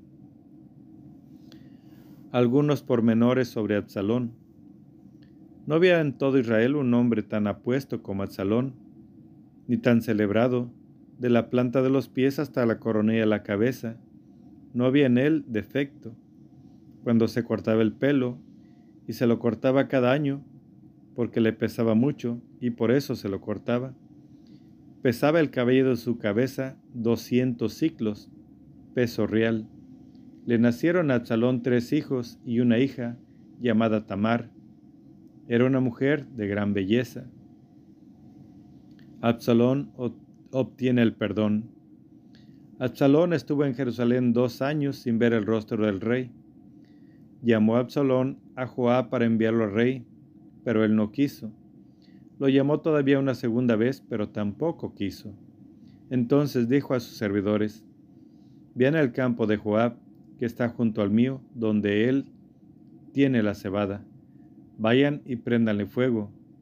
Los servidores de Absalón prendieron fuego al campo. Entonces se levantó Joab, fue a casa de Absalón y le dijo, ¿por qué tus servidores han prendido fuego a mi campo? Absalón respondió a Joab, te he mandado llamar para decirte, ven por favor, pues quiero enviarte al rey para que le digas, para que he vuelto de Gisur, mejor me hubiera sido estarme allí. Quiero ver el rostro del rey. Si hay alguna culpa en mí, que me haga morir. Fue Joab al rey y se lo comunicó. Entonces llamó al salón, entró este donde el rey y se postró sobre su rostro en presencia del rey, y el rey besó a Absalón. Libro segundo de Samuel 15. Intrigas de Absalón. Después de esto, se hizo Absalón con un carro, caballos y cincuenta hombres que corrían delante de él. Se levantaba Absalón temprano y se colocaba a la vera del camino de la puerta, y a los que tenían algún pleito y venían donde el rey para el juicio, los llamaba Absalón y les decía, ¿no eres tú de...? Él respondía, tu siervo es de tal tribu de Israel. Absalón le decía, mira, tu causa es justa y buena, pero nadie te escuchará de parte del rey. Y añadía Absalón, ¿quién me pusiera por juez de esta tierra? Podrían venir a mí todos los que tienen pleitos o juicios, y yo les haría justicia. Cuando alguno se acercaba a él y se postraba, le tendía la mano, lo retenía y lo besaba. Así hacía Absalón con todos los israelitas que iban al tribunal del rey. Absalón robaba así el corazón de los hombres de Israel. Revuelta de Absalón. Al cabo de cuatro años dijo Absalón al rey, Permíteme que vaya a Hebrón a cumplir el voto que hice a Yahvé, porque tu siervo hizo voto cuando se estaba en Gesur de, de Aram, diciendo, Si Yahvé me permite volver a Jerusalén, daré culto a Yahvé en Hebrón. El rey le dijo, vete en paz. Él se levantó y se fue a Hebrón. Envió Absalón mensajeros a todas las tribus de Israel diciendo, Cuando oigan el sonido del cuerno, digan, Absalón se ha proclamado rey en Hebrón. Con Absalón había partido de Jerusalén doscientos hombres invitados. Eran inocentes y no sabían absolutamente nada. Mientras ofrecía los sacrificios, mandó a Absalón llamar a Agitofel, el Gilonita, consejero de David, de su ciudad de Giló. Así la conjuración se fortalecía y eran cada vez más numerosos los partidarios de Absalón. Huida de David. Llegó uno que avisó a David, el corazón de los hombres de Israel va tras de Absalón. Entonces David dijo a todos los servidores que estaban con él en Jerusalén, levántense y huyamos, porque no tenemos escape ante Absalón. Apresúrese a partir, no sea que venga toda prisa y nos dé alcance. Vierta sobre nosotros la ruina y pase la ciudad a filo de espada. Dijeron al rey sus servidores, para todo cuanto mi señor el rey elija, estamos aquí tus servidores. El rey salió con toda su casa a pie, dejando diez concubinas para guardar la casa. Salió el rey a pie con todo el pueblo y se detuvieron en la última casa. Pasaron a su lado todos, sus veteranos, todos los que los quereteos, los pericitas, Itai y todos los gititas, seiscientos hombres que le habían seguido desde Gad, marchaban delante del rey. Y dijo el rey a Itai, el gitita, ¿por qué has de venir tú también conmigo? Vuélvete y quédate con el rey porque eres un extranjero, desterrado también de tu país. Llegaste ayer y voy a obligarte hoy a andar errando con nosotros cuando voy a la aventura. Vuélvete y haz que tus hermanos se vuelvan contigo, y que Yahvé tenga contigo amor y fidelidad. Itai respondió el rey, por vida de Yahvé y por tu vida, rey mi señor, que donde el rey mi señor esté para muerte o para vida, allí estará tu siervo. Entonces David dijo a Itai, anda y pasa. Pasó Itai de Gad con todos sus hombres y todos sus niños. Iban todos llorando a voz en grito. El rey se detuvo en el torrente Cedrón y toda la gente pasaba ante él por el camino del desierto. La suerte del arca. Llegó también Sadoc acompañado de todos los levitas, llevando el arca de la alianza de Dios. Se detuvieron con el arca de Dios junto a Abiatar hasta que todo el pueblo acabó de salir de la ciudad. Dijo el rey a Sadoc, haz volver el arca de Dios a la ciudad. Si he hallado gracia a los ojos de Yahvé, me haré volver, me hará volver y me permitirá ver el arca y su morada. Y si él dice, no me has agradado, que me haga lo que mejor le parezca. Dijo el rey al sacerdote Sadoc, mira, vuelve en paz a la ciudad y que vuelvan con ustedes sus dos hijos, tu, hijo Ahimás y Jonathan, hijo de Abiatar. Miren, yo me detendré en las estepas del desierto hasta que me llegue una palabra de ustedes que me dé noticias. Sadoc y Abiatar devolvieron el arca de Dios a Jerusalén y se quedaron allí. David se asegura el curso de Husai. David subía la cuesta de los olivos, subía llorando con la cabeza cubierta y los pies desnudos. Y toda la gente que estaba con él había cubierto su cabeza y subía la cuesta llorando. Notificaron entonces a David, Agitofel está entre los conjurados con Absalón, y David dijo, Vuelve, necios, ya ve los consejos de Agitofel.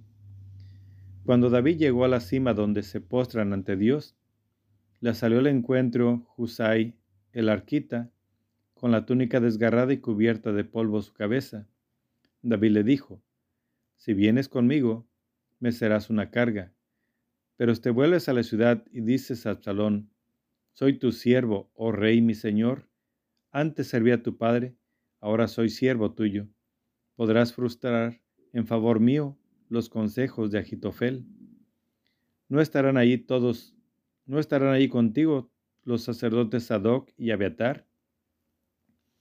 Todo cuanto oigas en la casa del rey, se lo comunicas a, los sacerdotes Sadoc y Abiatar. Estarán allí con ellos sus dos hijos, Ahimás de Sadoc y Jonathan de Abiatar, y por su medio podrán comunicarme todo lo que sepan. Husai, amigo de David, entró en la ciudad cuando Absalón llegaba a Jerusalén. Libro segundo de Samuel 16. David y Sibá. Había pasado David un poco más allá de la cumbre, cuando le salió el encuentro Sibá, criado de Mefiboset, con dos burros aparejados, cargados con doscientos panes, cien racimos de uvas pasas, cien frutas maduras y un odre de vino. El rey preguntó a Siba, ¿para qué es esto? Siba contestó, los burros son para que la familia del rey pueda montar. Los panes y frutas son para que los muchachos coman y el vino para que beba el que se fatigue en el desierto. El rey preguntó, ¿Dónde está el hijo de tu señor? Siba respondió al rey, se ha quedado en Jerusalén porque se ha dicho, hoy me devolveré, hoy me devolverá la casa de Israel el reino de mi padre.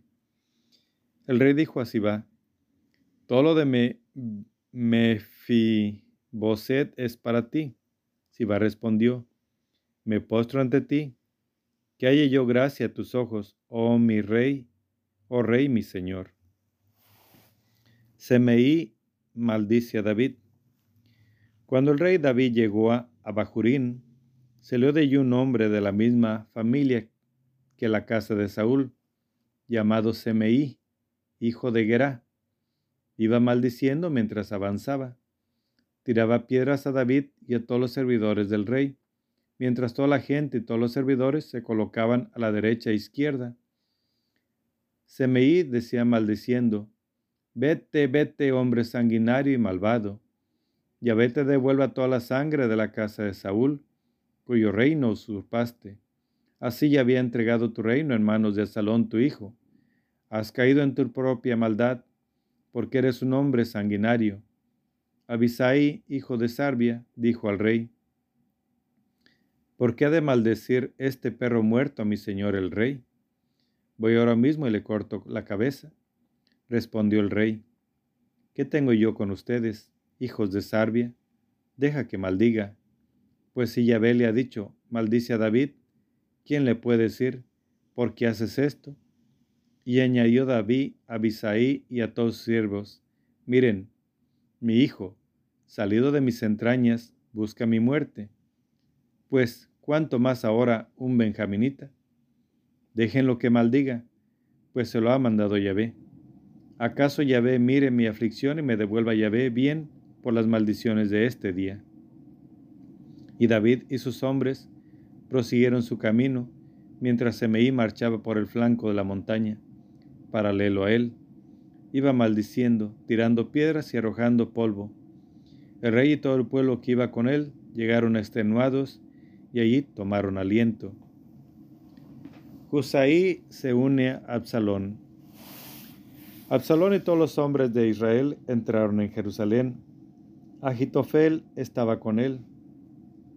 Llegó Husaí el arquita, amigo de David, donde Absalón, y dijo Husai a Absalón, Vive el rey, vive el rey. Absalón dijo a ¿es este tu afecto por tu amigo? ¿Por qué no tú has ido con tu amigo? Husai respondió a Absalón, No, yo quiero estar y permanecer con aquel a quien ha elegido Yahvé, este pueblo y todos los hombres de Israel. Por lo demás, ¿a quién voy a servir? ¿No es a su hijo? ¿Cómo he servido a tu padre? Te serviré a ti. Al salón y las concubinas de David. Al salón dijo a Jitofel, tomen consejo sobre lo, sobre lo que se debe hacer. Agitofel le dijo a Absalón, Llégate a las concubinas que tu padre ha dejado para guardar la casa. Todo Israel sabrá que te has hecho odioso a tu padre, y se fortalecerán las manos de todos los que están contigo. Se levantó, pues, una tienda para Absalón sobre el terrado, y Absalón se unió a las concubinas de su padre a la vista de todo Israel. El consejo que daba Agitofel aquellos días era como si se hubiera pedido un oráculo a Dios Así era tenido el consejo de Agitofel, tanto por David como por Absalón. Libro segundo de Samuel 17. Husaí trastoca los planes de Agitofel. Agitofel dijo a Absalón, Voy a elegir doce mil hombres y me lanzaré en persecución de David esta misma noche. Caeré sobre él cuando esté fatigado y falto de fuerzas lo llenaré de espanto y huirá toda la gente que está con él. Heriré al rey solamente y haré que vuelva a ti todo el pueblo, como la novia viene a su esposo. Tú solo buscas la muerte de un hombre y todo el pueblo quedará en paz. Pareció bueno el consejo a Absalón y a todos los ancianos de Israel. Pero Absalón dijo, llamen también a Husai, el arquita, y oigámosle también a él. Llegó Husai donde Absalón y éste le dijo, Agitofel nos ha dicho esto, ¿debemos hacer lo que dice? Si no, habla tú. Husai dijo a Absalón, por esta vez no es bueno el consejo de Agitofel. Añadió Husai, tú ya sabes que tu padre y sus hombres son gente valerosa y están exasperados como una osa salvaje, a la que han quitado sus osesnos. Tu padre es hombre de guerra y no permitirá que el pueblo descanse durante la noche. Ahora estará escondido en alguna caverna o en algún lugar.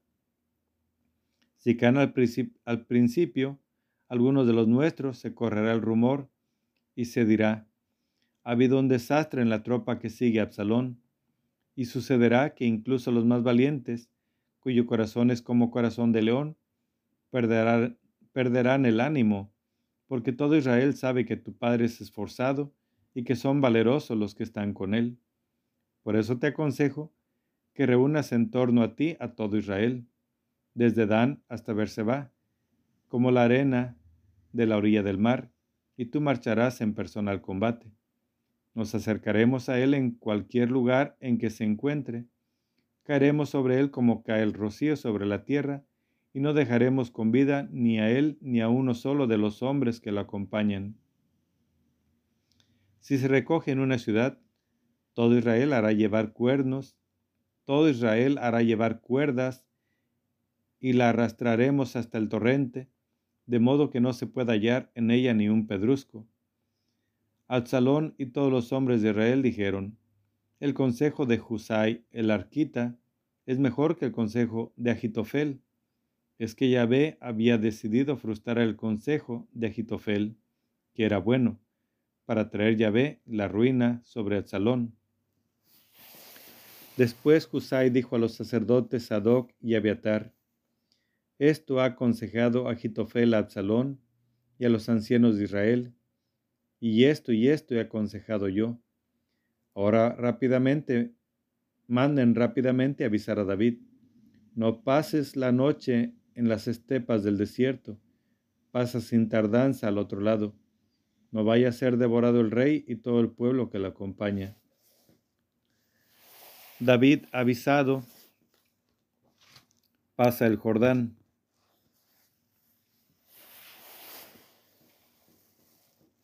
Jonatán y Ahimás estaban apostados en la fuente de Roguel. Una criada vendría a avisarles y ellos irían a comunicárselo al rey David, porque no podían dejarse ver al entrar en la ciudad. Pero los vio el muchacho y avisó a Absalón. Entonces los dos partieron a toda prisa y entraron en casa de un hombre de Bajurín. Tenía este un pozo en el patio y los bajaron a él. La mujer tomó una manta, le extendió sobre la boca del pozo y puso encima grano trillado, de modo que no se notaba nada. Llegó la gente de Absalón a la casa donde la mujer y dijeron, ¿Dónde están Ahimás y Jonathan? La mujer respondió, han pasado cerca del agua. Buscaron, pero no hallaron nada y se volvieron a Jerusalén.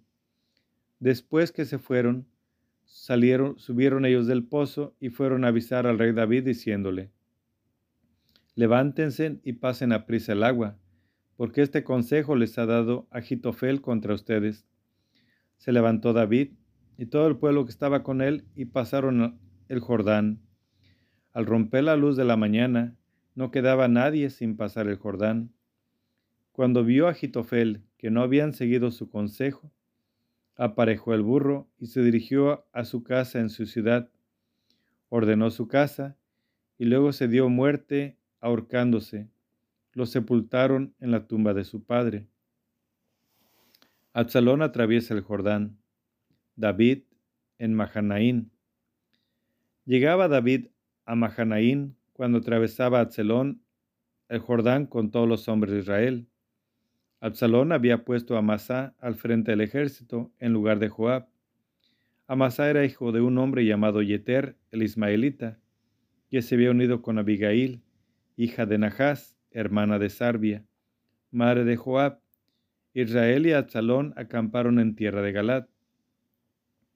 Cuando David llegó a Mahanaín, Sobí, hijo de Nahás, de Rabá de los Amonitas, y Maquir, hijo de Amiel, de Lodebar, y Barzilai de Galad, de Rogelín, llevaron lechos, esteras, copas y vasos de barro, así como trigo, cebada y harina, grano tostado, lentejas, habas, miel, cuajada, ovejas y quesos de vaca, y lo ofrecieron a David y a la gente que estaba con él, para que comieran, pues se habían dicho, la gente habrá pasado hambre, fatigas y sed en el desierto.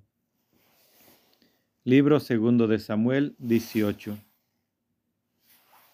Derrota del partido de Absalón. David pasó revista al ejército que estaba con él y puso a su cabeza jefes de millar y de cien.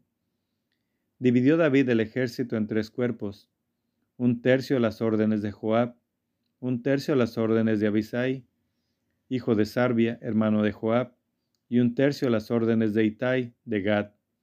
Y dijo David a su ejército, Yo mismo saldré también con ustedes. Pero la tropa dijo, No debe salir, porque si nosotros tenemos que huir, no tendría importancia. Aunque muriera la mitad de nosotros, no tendría importancia. Pero tú eres como diez mil de nosotros. Es mejor que puedas venir en nuestra ayuda desde la ciudad. El rey les dijo, Haré lo que bien les parezca. Se quedó pues el rey junto a la puerta y salió todo el ejército por centenares y millares. El rey ordenó a Joab, Abisaí e Itaí, traten bien, por amor a mí, al joven Absalón. Y todo el ejército oyó las órdenes del rey a todos los jefes acerca de Absalón. El ejército salió al campo, al encuentro de Israel, y se trabó la batalla en el bosque de Efraín. El pueblo de Israel fue derrotado allí por los veteranos de David, y hubo aquel día un gran estrago de veinte mil hombres. La batalla se extendió por todo aquel contorno, y aquel día devoró el bosque más hombres que la espada. Muerte de Absalón. Absalón se topó con los veteranos de David. Iba Absalón montado en un mulo, y el mulo se metió bajo el ramaje de una gran encima. La cabeza de Absalón se trabó y quedó en la encima, colgado entre el cielo y la tierra, mientras que el mulo sobre el que montaba siguió delante. Lo vio un hombre y se lo avisó a Joab diciendo, He visto a Absalón colgado de una encina. Joab dijo al hombre que le avisaba, Si lo has visto, ¿por qué no lo has derribado allí mismo en tierra? Yo te habría dado diez ciclos de plata y un cinturón.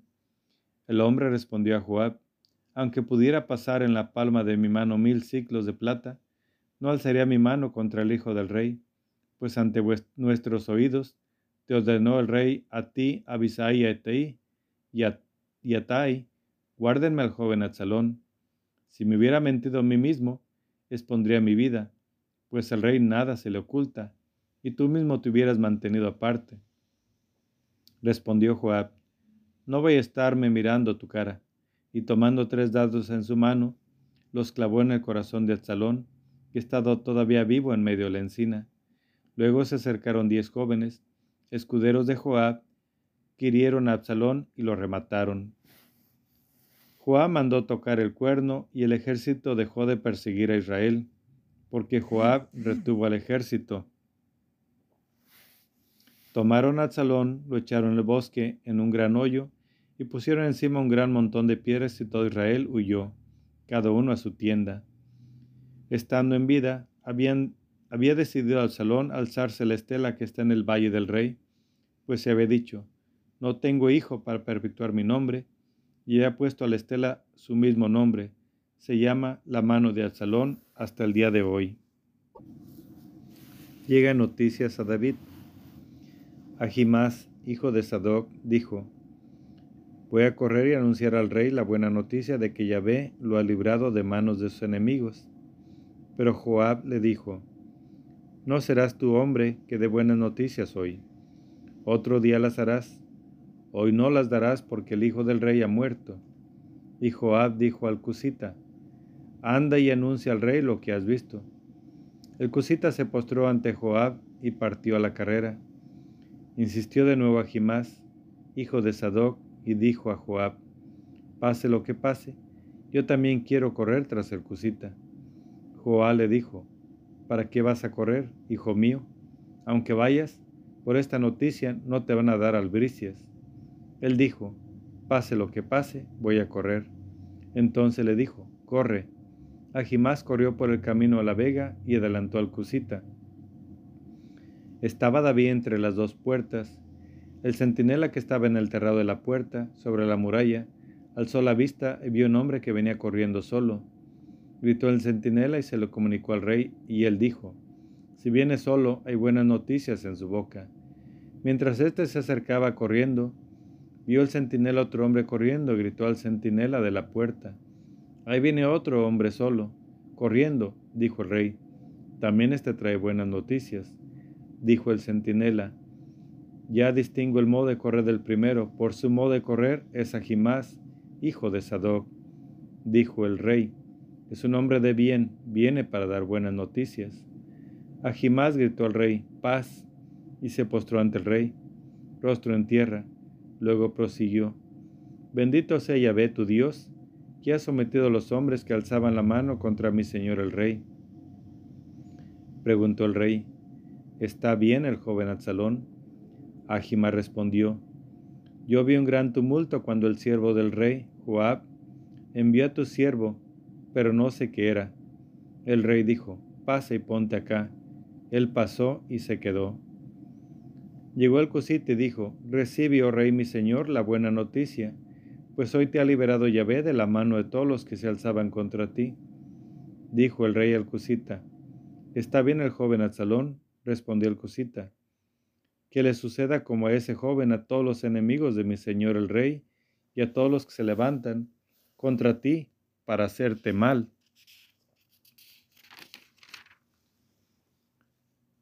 Libro segundo de Samuel 19. Dolor de David. Entonces el rey se estremeció Subió a la estancia que ve encima de la puerta y rompió a llorar.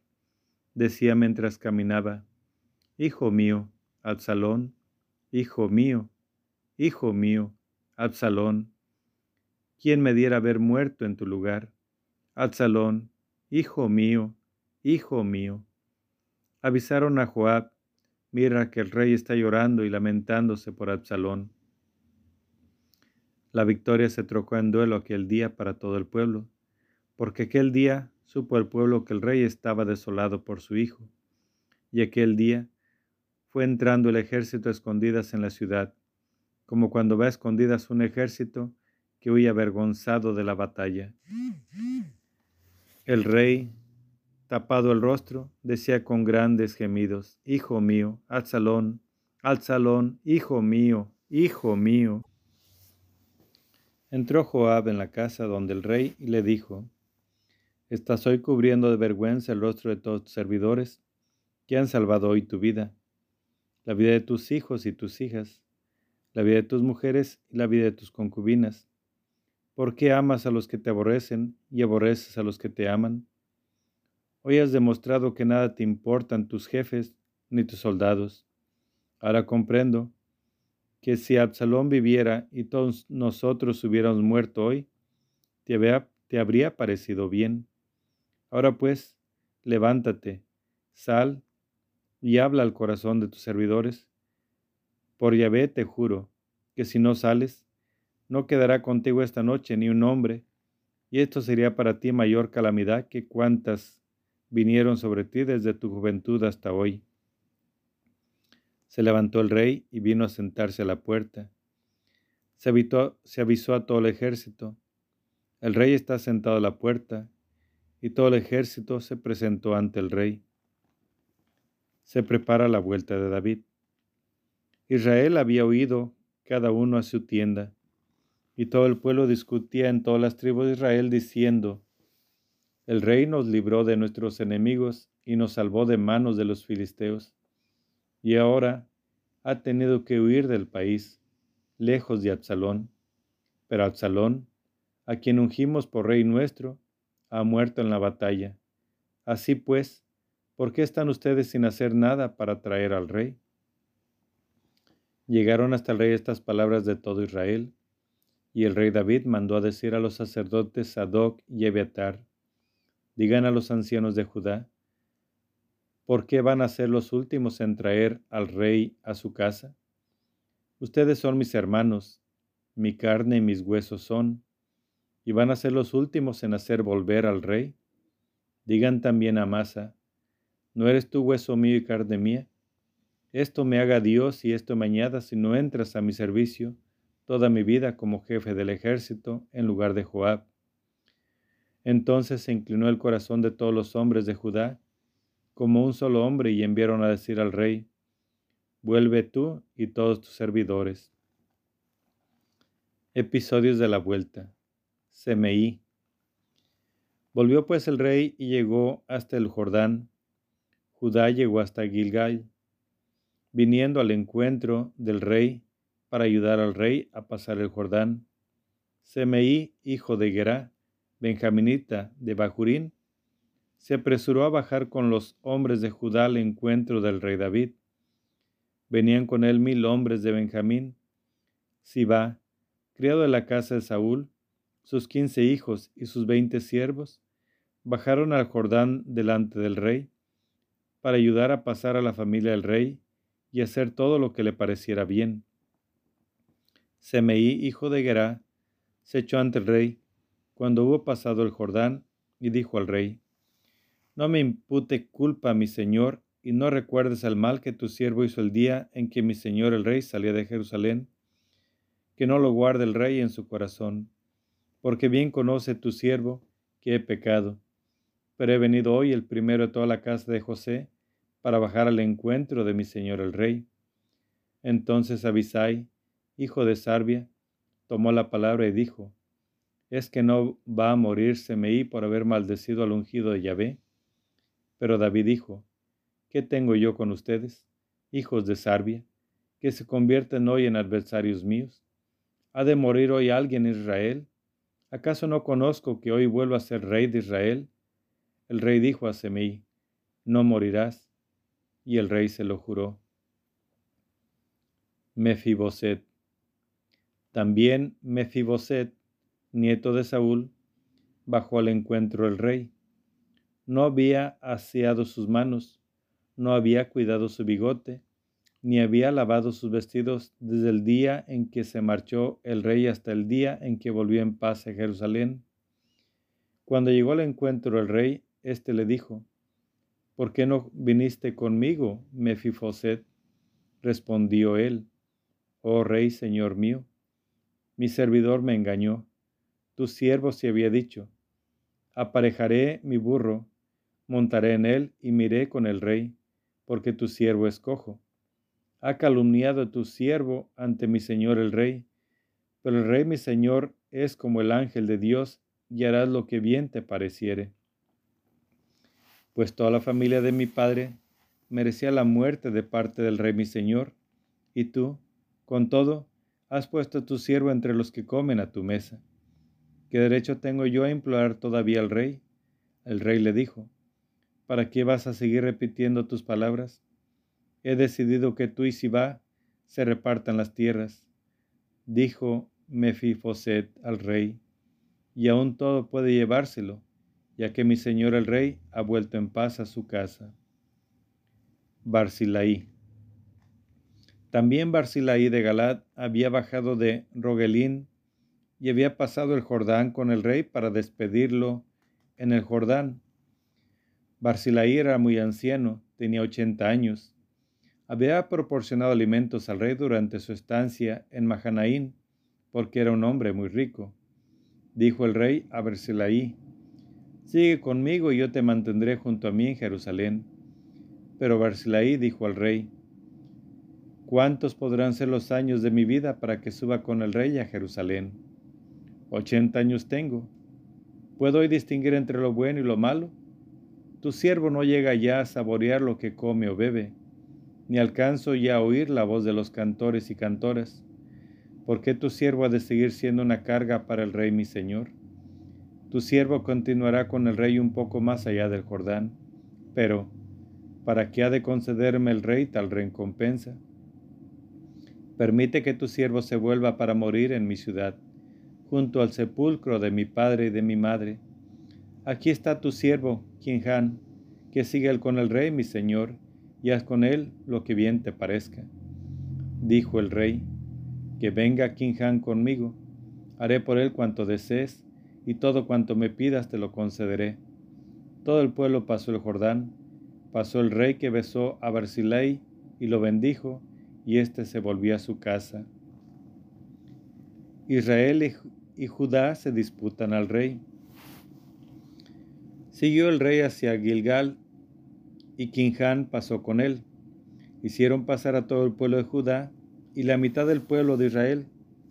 En esto todos los hombres de Israel fueron al rey y le dijeron, ¿por qué nuestros hermanos, los hombres de Judá, te tienen secuestrado y han hecho pasar el Jordán al rey, a su casa y a todos los hombres de David con él? Todos los hombres de Judá respondieron a los hombres de, a los hombres de Israel, porque el rey está emparentado contigo, porque el rey está emparentado conmigo. ¿Por qué te ha de irritar esto?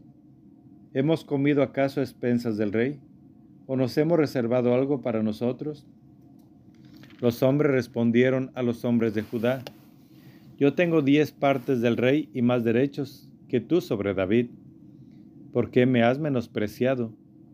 ¿No hablé yo primero para hacer volver a mi rey? Pero las palabras de los hombres de Judá fueron más ásperas que las de los hombres de Israel. Libro segundo de Samuel 20. Revuelta de Seba. Había allí un hombre, allí había allí un malvado llamado Seba, hijo de Bicri, benjaminita, que hizo sonar el cuerno y dijo: No tenemos parte con David, ni tenemos heredad con el hijo de Jesé, cada uno a sus tiendas, Israel. Y todos los hombres de Israel se apartaron de David para seguir a Seba hijo de Bicri, mientras que los hombres de Judá se adhirieron al rey, a su rey desde el Jordán hasta Jerusalén. David entró en su casa de Jerusalén, tomó el rey las diez concubinas que había dejado para guardar la casa y las puso bajo custodia.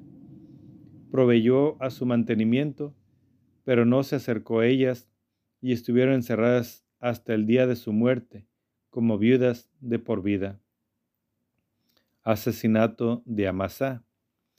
El rey dijo a Amasá, convócame a los hombres de Judá y preséntate aquí dentro de tres días. Partió Amasá para convocar a Judá, pero tardó más tiempo del señalado.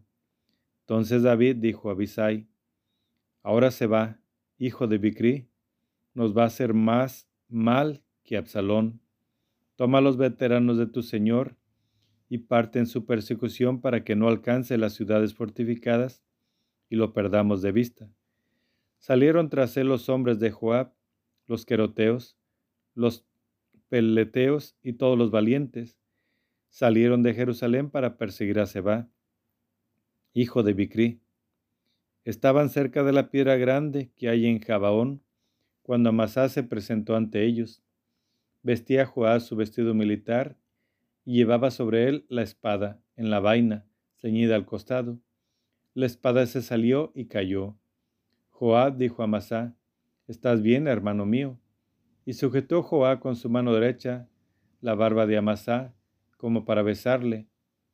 Amasá no se fijó en la espada que Joab tenía en su mano. Este lo hirió en el vientre y se esparcieron sus entrañas por tierra. No tuvo que repetir para matarlo. Luego Joab y su hermano Abisai continuaron la persecución de Seba, hijo de Bicri. Se quedó junto a Masá uno de los criados de Joab que decía, ¿Quién quiera a Joab y quien esté por David, que sigue a Joab? Amasá, envuelto en sangre, estaba en medio del camino, viendo al hombre que todo el pueblo paraba.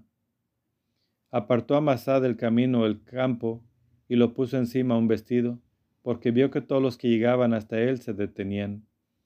Cuando Amasá fue apartado del camino, todos los hombres seguían tras de Joab en persecución de Seba, hijo de Bicri. Fin de la revuelta. Atravesó todas las tribus de Israel hacia Abel Bet Macá, y todos los aliados se reunieron y lo siguieron. Vinieron y lo cercaron en Abel Bet Macá, alzaron junto a la ciudad un terraplén que llegaba hasta el contramuro y todo el ejército que estaba con Joab hacia trabajos de, de zapa para derribar el muro. Entonces una mujer sagaz gritó desde la ciudad, Escuchen, escuchen, digan a Joab que se acerque aquí, que quiero hablarle. Se acercó él y la mujer dijo, ¿Eres tú Joab? Respondió, Yo soy. Ella le dijo, Escucha las palabras de tu sierva. Te escucho, dijo él. Ella continuó, antes se solía decir, para consultar que se consulte en Abel, y el asunto queda zanjado. Soy pacífica y fiel en Israel, y tú estás buscando la destrucción de una ciudad. Madre de ciudades en Israel, ¿por qué quieres destruir una heredad de Yahvé? Respondió Joab, lejos, lejos de mi querer destruir y aniquilar. No se trata de eso sino de un hombre de la montaña de Efraín, llamado Seba, hijo de Bicri, que ha alzado su mano contra el rey, contra David. Entréguenlo en nuestras manos y me marcharé de la ciudad. Respondió la mujer a Joab, se te echará su cabeza por encima del muro. La mujer habló todo el pueblo con su habitual sagacidad, le cortaron la cabeza a Seba, hijo de Bicri, y se la arrojaron a Joab. Entonces éste hizo sonar el cuerno y se alejaron de la ciudad, cada uno a su tienda. Joab se volvió a Jerusalén junto al rey. Altos cargos del reino de David. Joab era jefe de todo el ejército de Israel. Benaías, hijo de Joadá, era jefe de los quereteos y los peleteos. Adonirán era jefe de la leva, y Josabat, hijo de Agilud, era el heraldo. Serayas era secretario, Sadoc y Abiatar eran sacerdotes. También el Yairita era sacerdote de David. Libro segundo de Samuel 21. Apéndices, suplementos.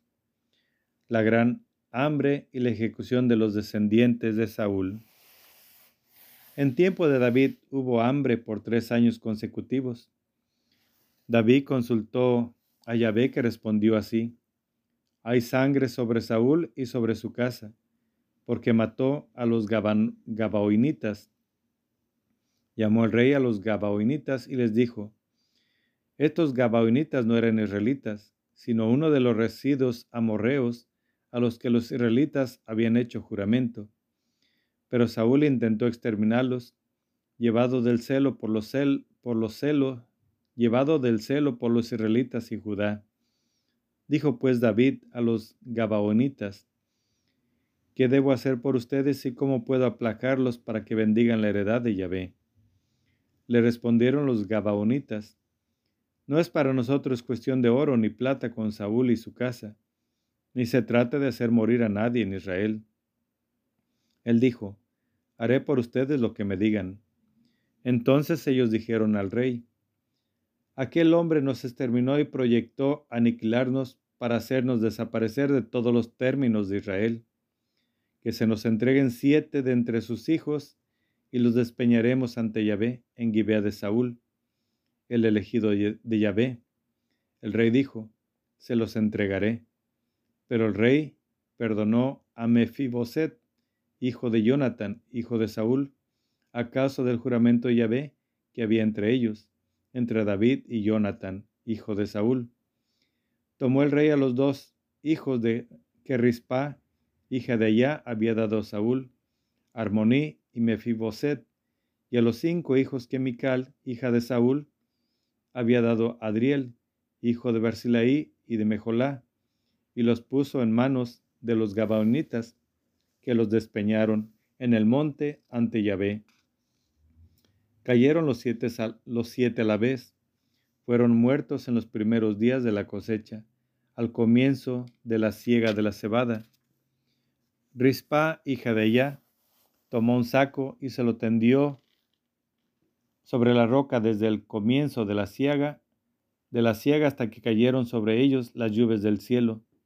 no dejaba que se pararan junto a ellos las aves del cielo por el día, ni las bestias del campo por la noche. Avisaron a David lo que había hecho Rispa, hija de Allá, concubina de Saúl. Entonces David fue a recoger los huesos de Saúl y los huesos de su hijo Jonathan de entre los vecinos de Yahvé de Galat, que los habían hurtado de la esplanada de Betzán, donde los filisteos los habían colgado el día que mataron a Saúl en Gelboé. Subió desde allí los huesos de Saúl y los huesos de su hijo Jonathan, y los reunió con los huesos de los despeñados. Sepultaron los huesos de Saúl y los de su hijo Jonathan en tierra de Benjamín, en Selah, en el sepulcro de Oquís, padre de Saúl, y ejecutaron cuanto había ordenado el rey, después de lo cual Dios quedó aplacado con la tierra. Hazañas contra los filisteos. Hubo otras guerras de los filisteos contra Israel. Bajó David con sus veteranos y atacaron a los filisteos. David estaba extenuado. Yisbi, hijo de Nob, era un campeón de los descendientes de Rafá. El peso de su lanza era de trescientos ciclos de bronce. Ceñía una espada nueva y se dijo, voy a matar a David. Pero acudió en su socorro a Abisai, hijo de Sarbia, hirió al filisteo y lo mató. Entonces los hombres de David le conjuraron diciendo, No vuelvas a salir al combate con nosotros, para que no apagues la antorcha en Israel. Después de esto, hubo guerra de nuevo en Gob contra los filisteos. Entonces, Sibecai, Jusatita, mató a Saf, uno de los descendientes de Rafá. Hubo otra guerra en Gob contra los filisteos, y el Yanan, hijo de Yair de Belén, mató a Goliat de Gad. El asta de su lanza era como un enjullo de tejedor. Hubo guerra de nuevo en Gad, y había allí un campeón que tenía seis dedos en cada mano y seis dedos en cada pie, veinticuatro dedos en total.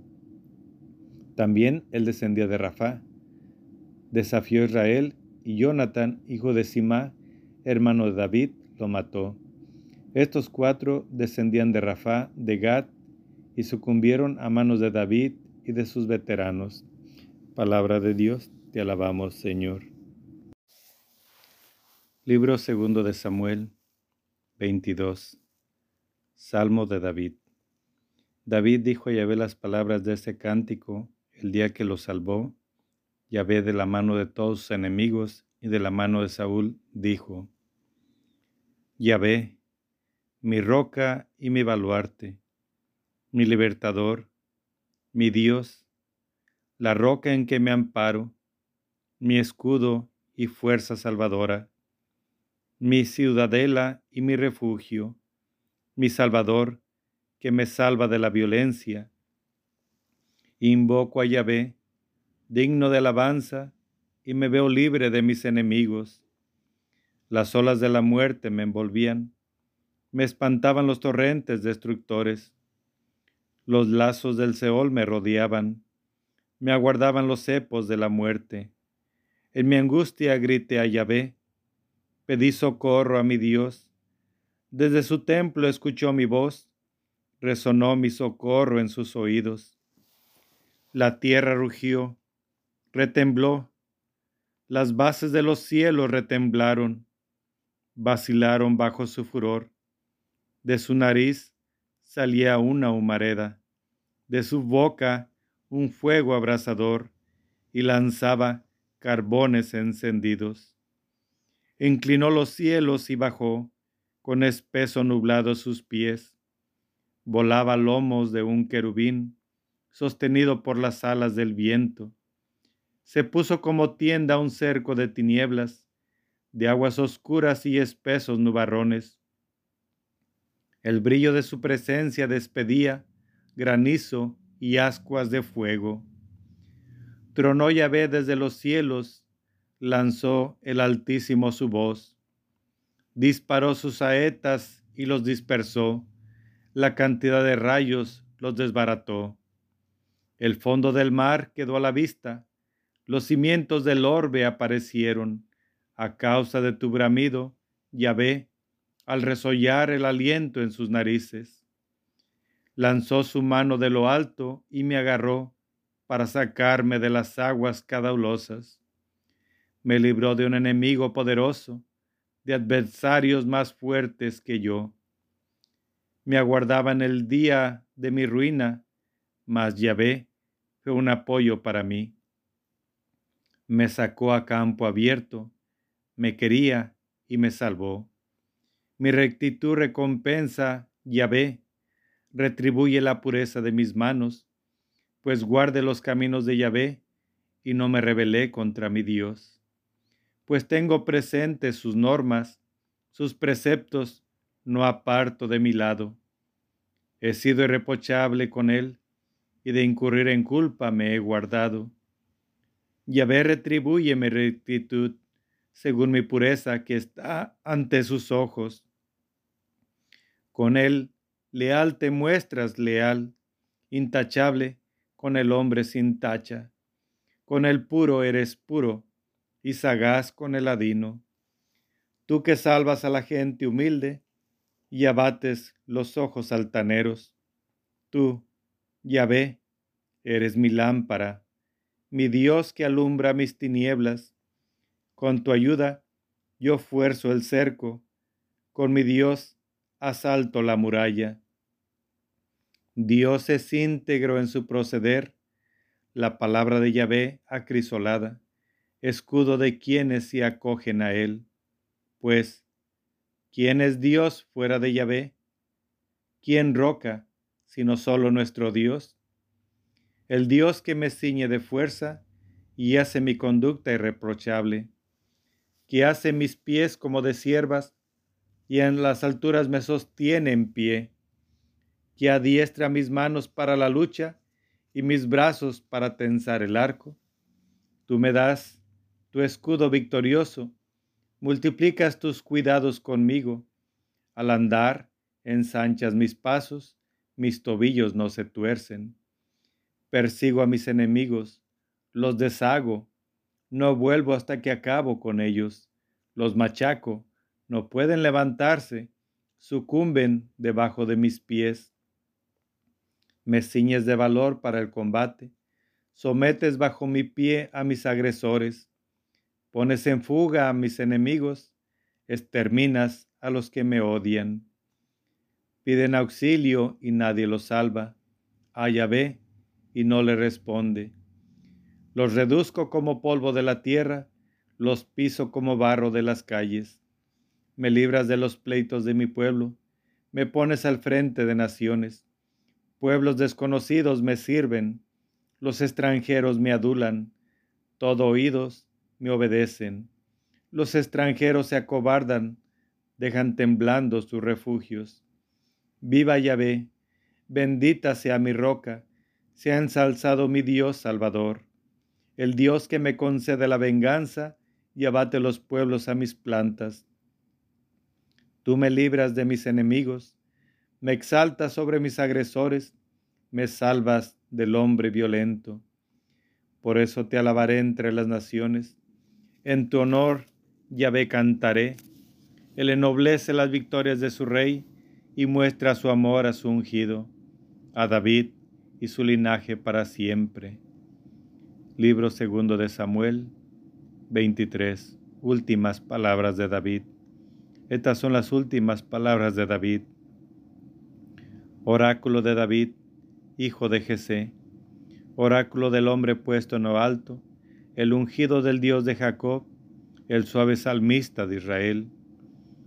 El Espíritu de Yahvé habla por mí, su palabra está en mi lengua. El Dios de Israel ha hablado, me ha dicho la roca de Israel. ¿Quién gobierna a los hombres con justicia? El que gobierna en el temor de Dios, como luz del alba cuando rompe el sol, en una mañana sin nubes, y hace brillar tras la lluvia el césped de la tierra. ¿No es así mi casa ante Dios? Porque ha hecho conmigo un pacto eterno, en todo ordenado y custodiado. Él hará germinar toda mi salud y todo mi deseo todos los malvados como espinas del desierto, que no se recogen con la mano, Nadie los toca si no es con hierro o el fuste de una lanza para ser consumidos por el fuego. Los valientes de David. Palabra de Dios, alabamos Señor.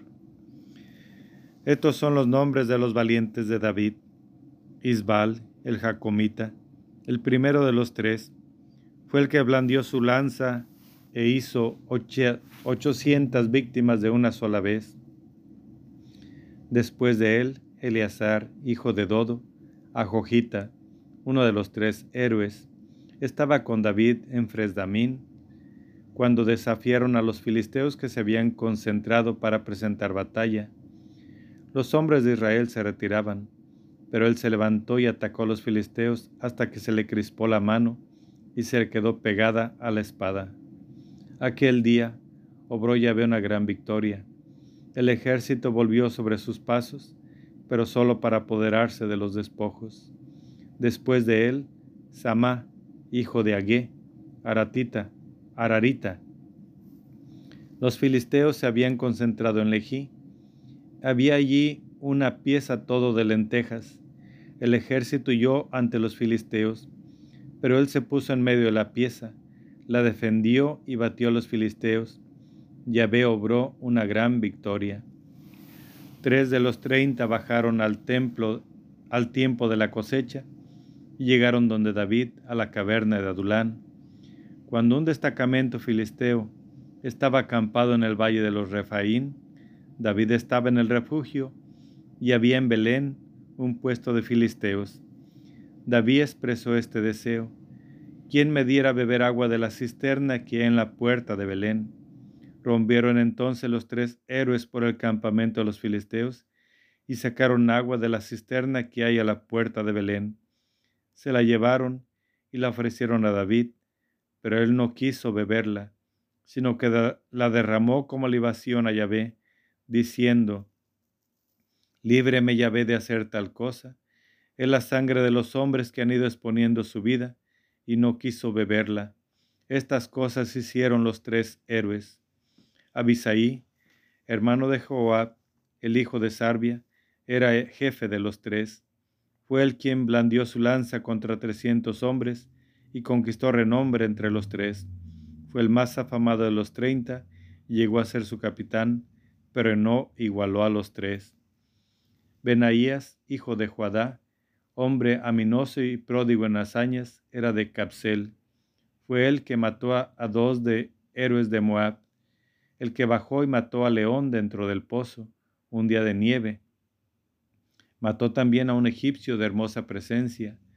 Tenía el egipcio una lanza en su mano, pero él bajó a su encuentro con un bastón, arrancó la lanza de la mano del egipcio y con su misma lanza lo mató. Esto hizo Benaías, hijo de Juadá, y se granjeó renombre entre los tres valientes. Fue más lustre que los treinta, pero no igualó a los tres. David lo hizo jefe de su guardia personal. Asael, hermano de Joab, estaba entre los treinta.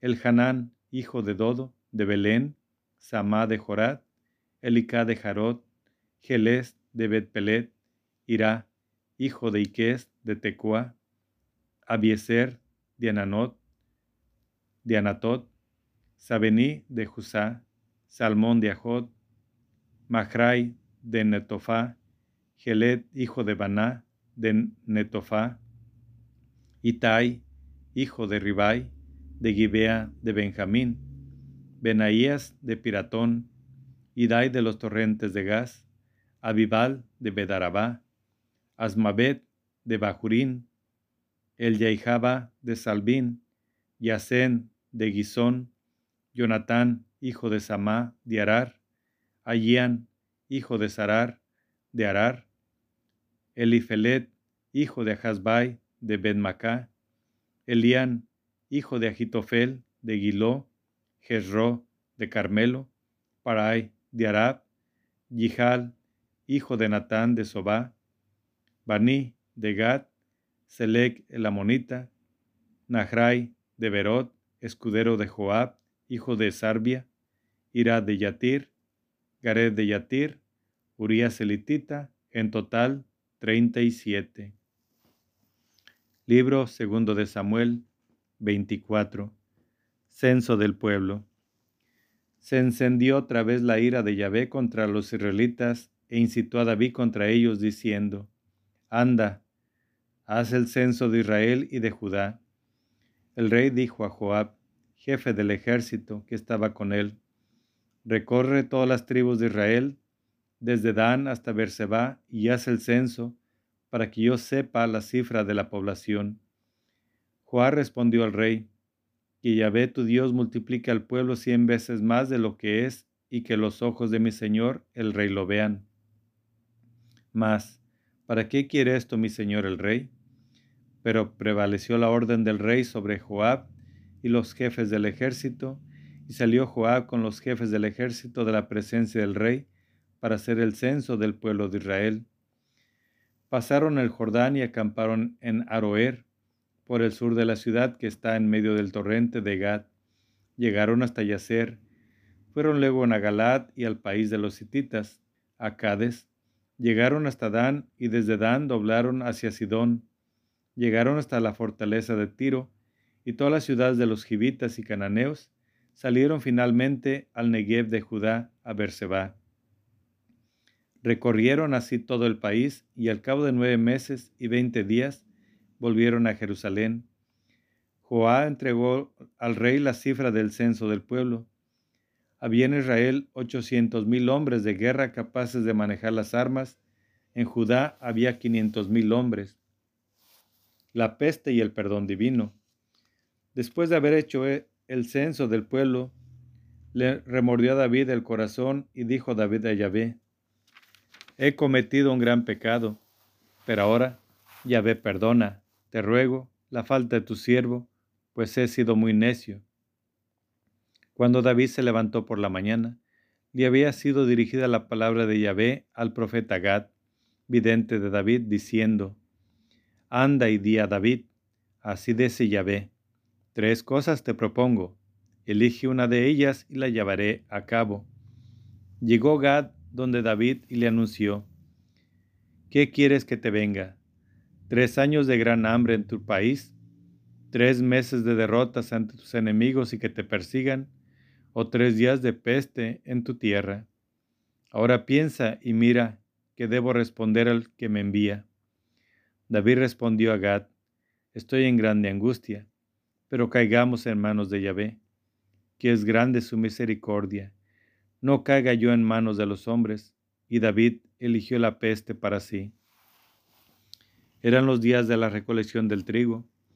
Yahvé envió la peste a Israel desde la mañana hasta el tiempo señalado, y murieron setenta mil hombres del pueblo, desde Dan hasta Berseba. El ángel extendió la mano hacia Jerusalén para destruirla pero Yahvé se arrepintió del estrago y dijo al ángel que, que exterminaba el pueblo, Basta ya, retira tu mano. El ángel de Yahvé estaba entonces junto a la era de Araúna, el Jebuseo. Cuando David vio al ángel que hería al pueblo, dijo Yahvé, Yo fui quien pequé, yo cometí el mal, pero estas ovejas, ¿qué han hecho? Caiga, te suplico, tu mano sobre mí y sobre la casa de mi padre. Construcción de un altar. Vino Gad aquel día donde David y le dijo, Sube y levanta un altar a Yahvé en la era de Araúna el Jebuseo.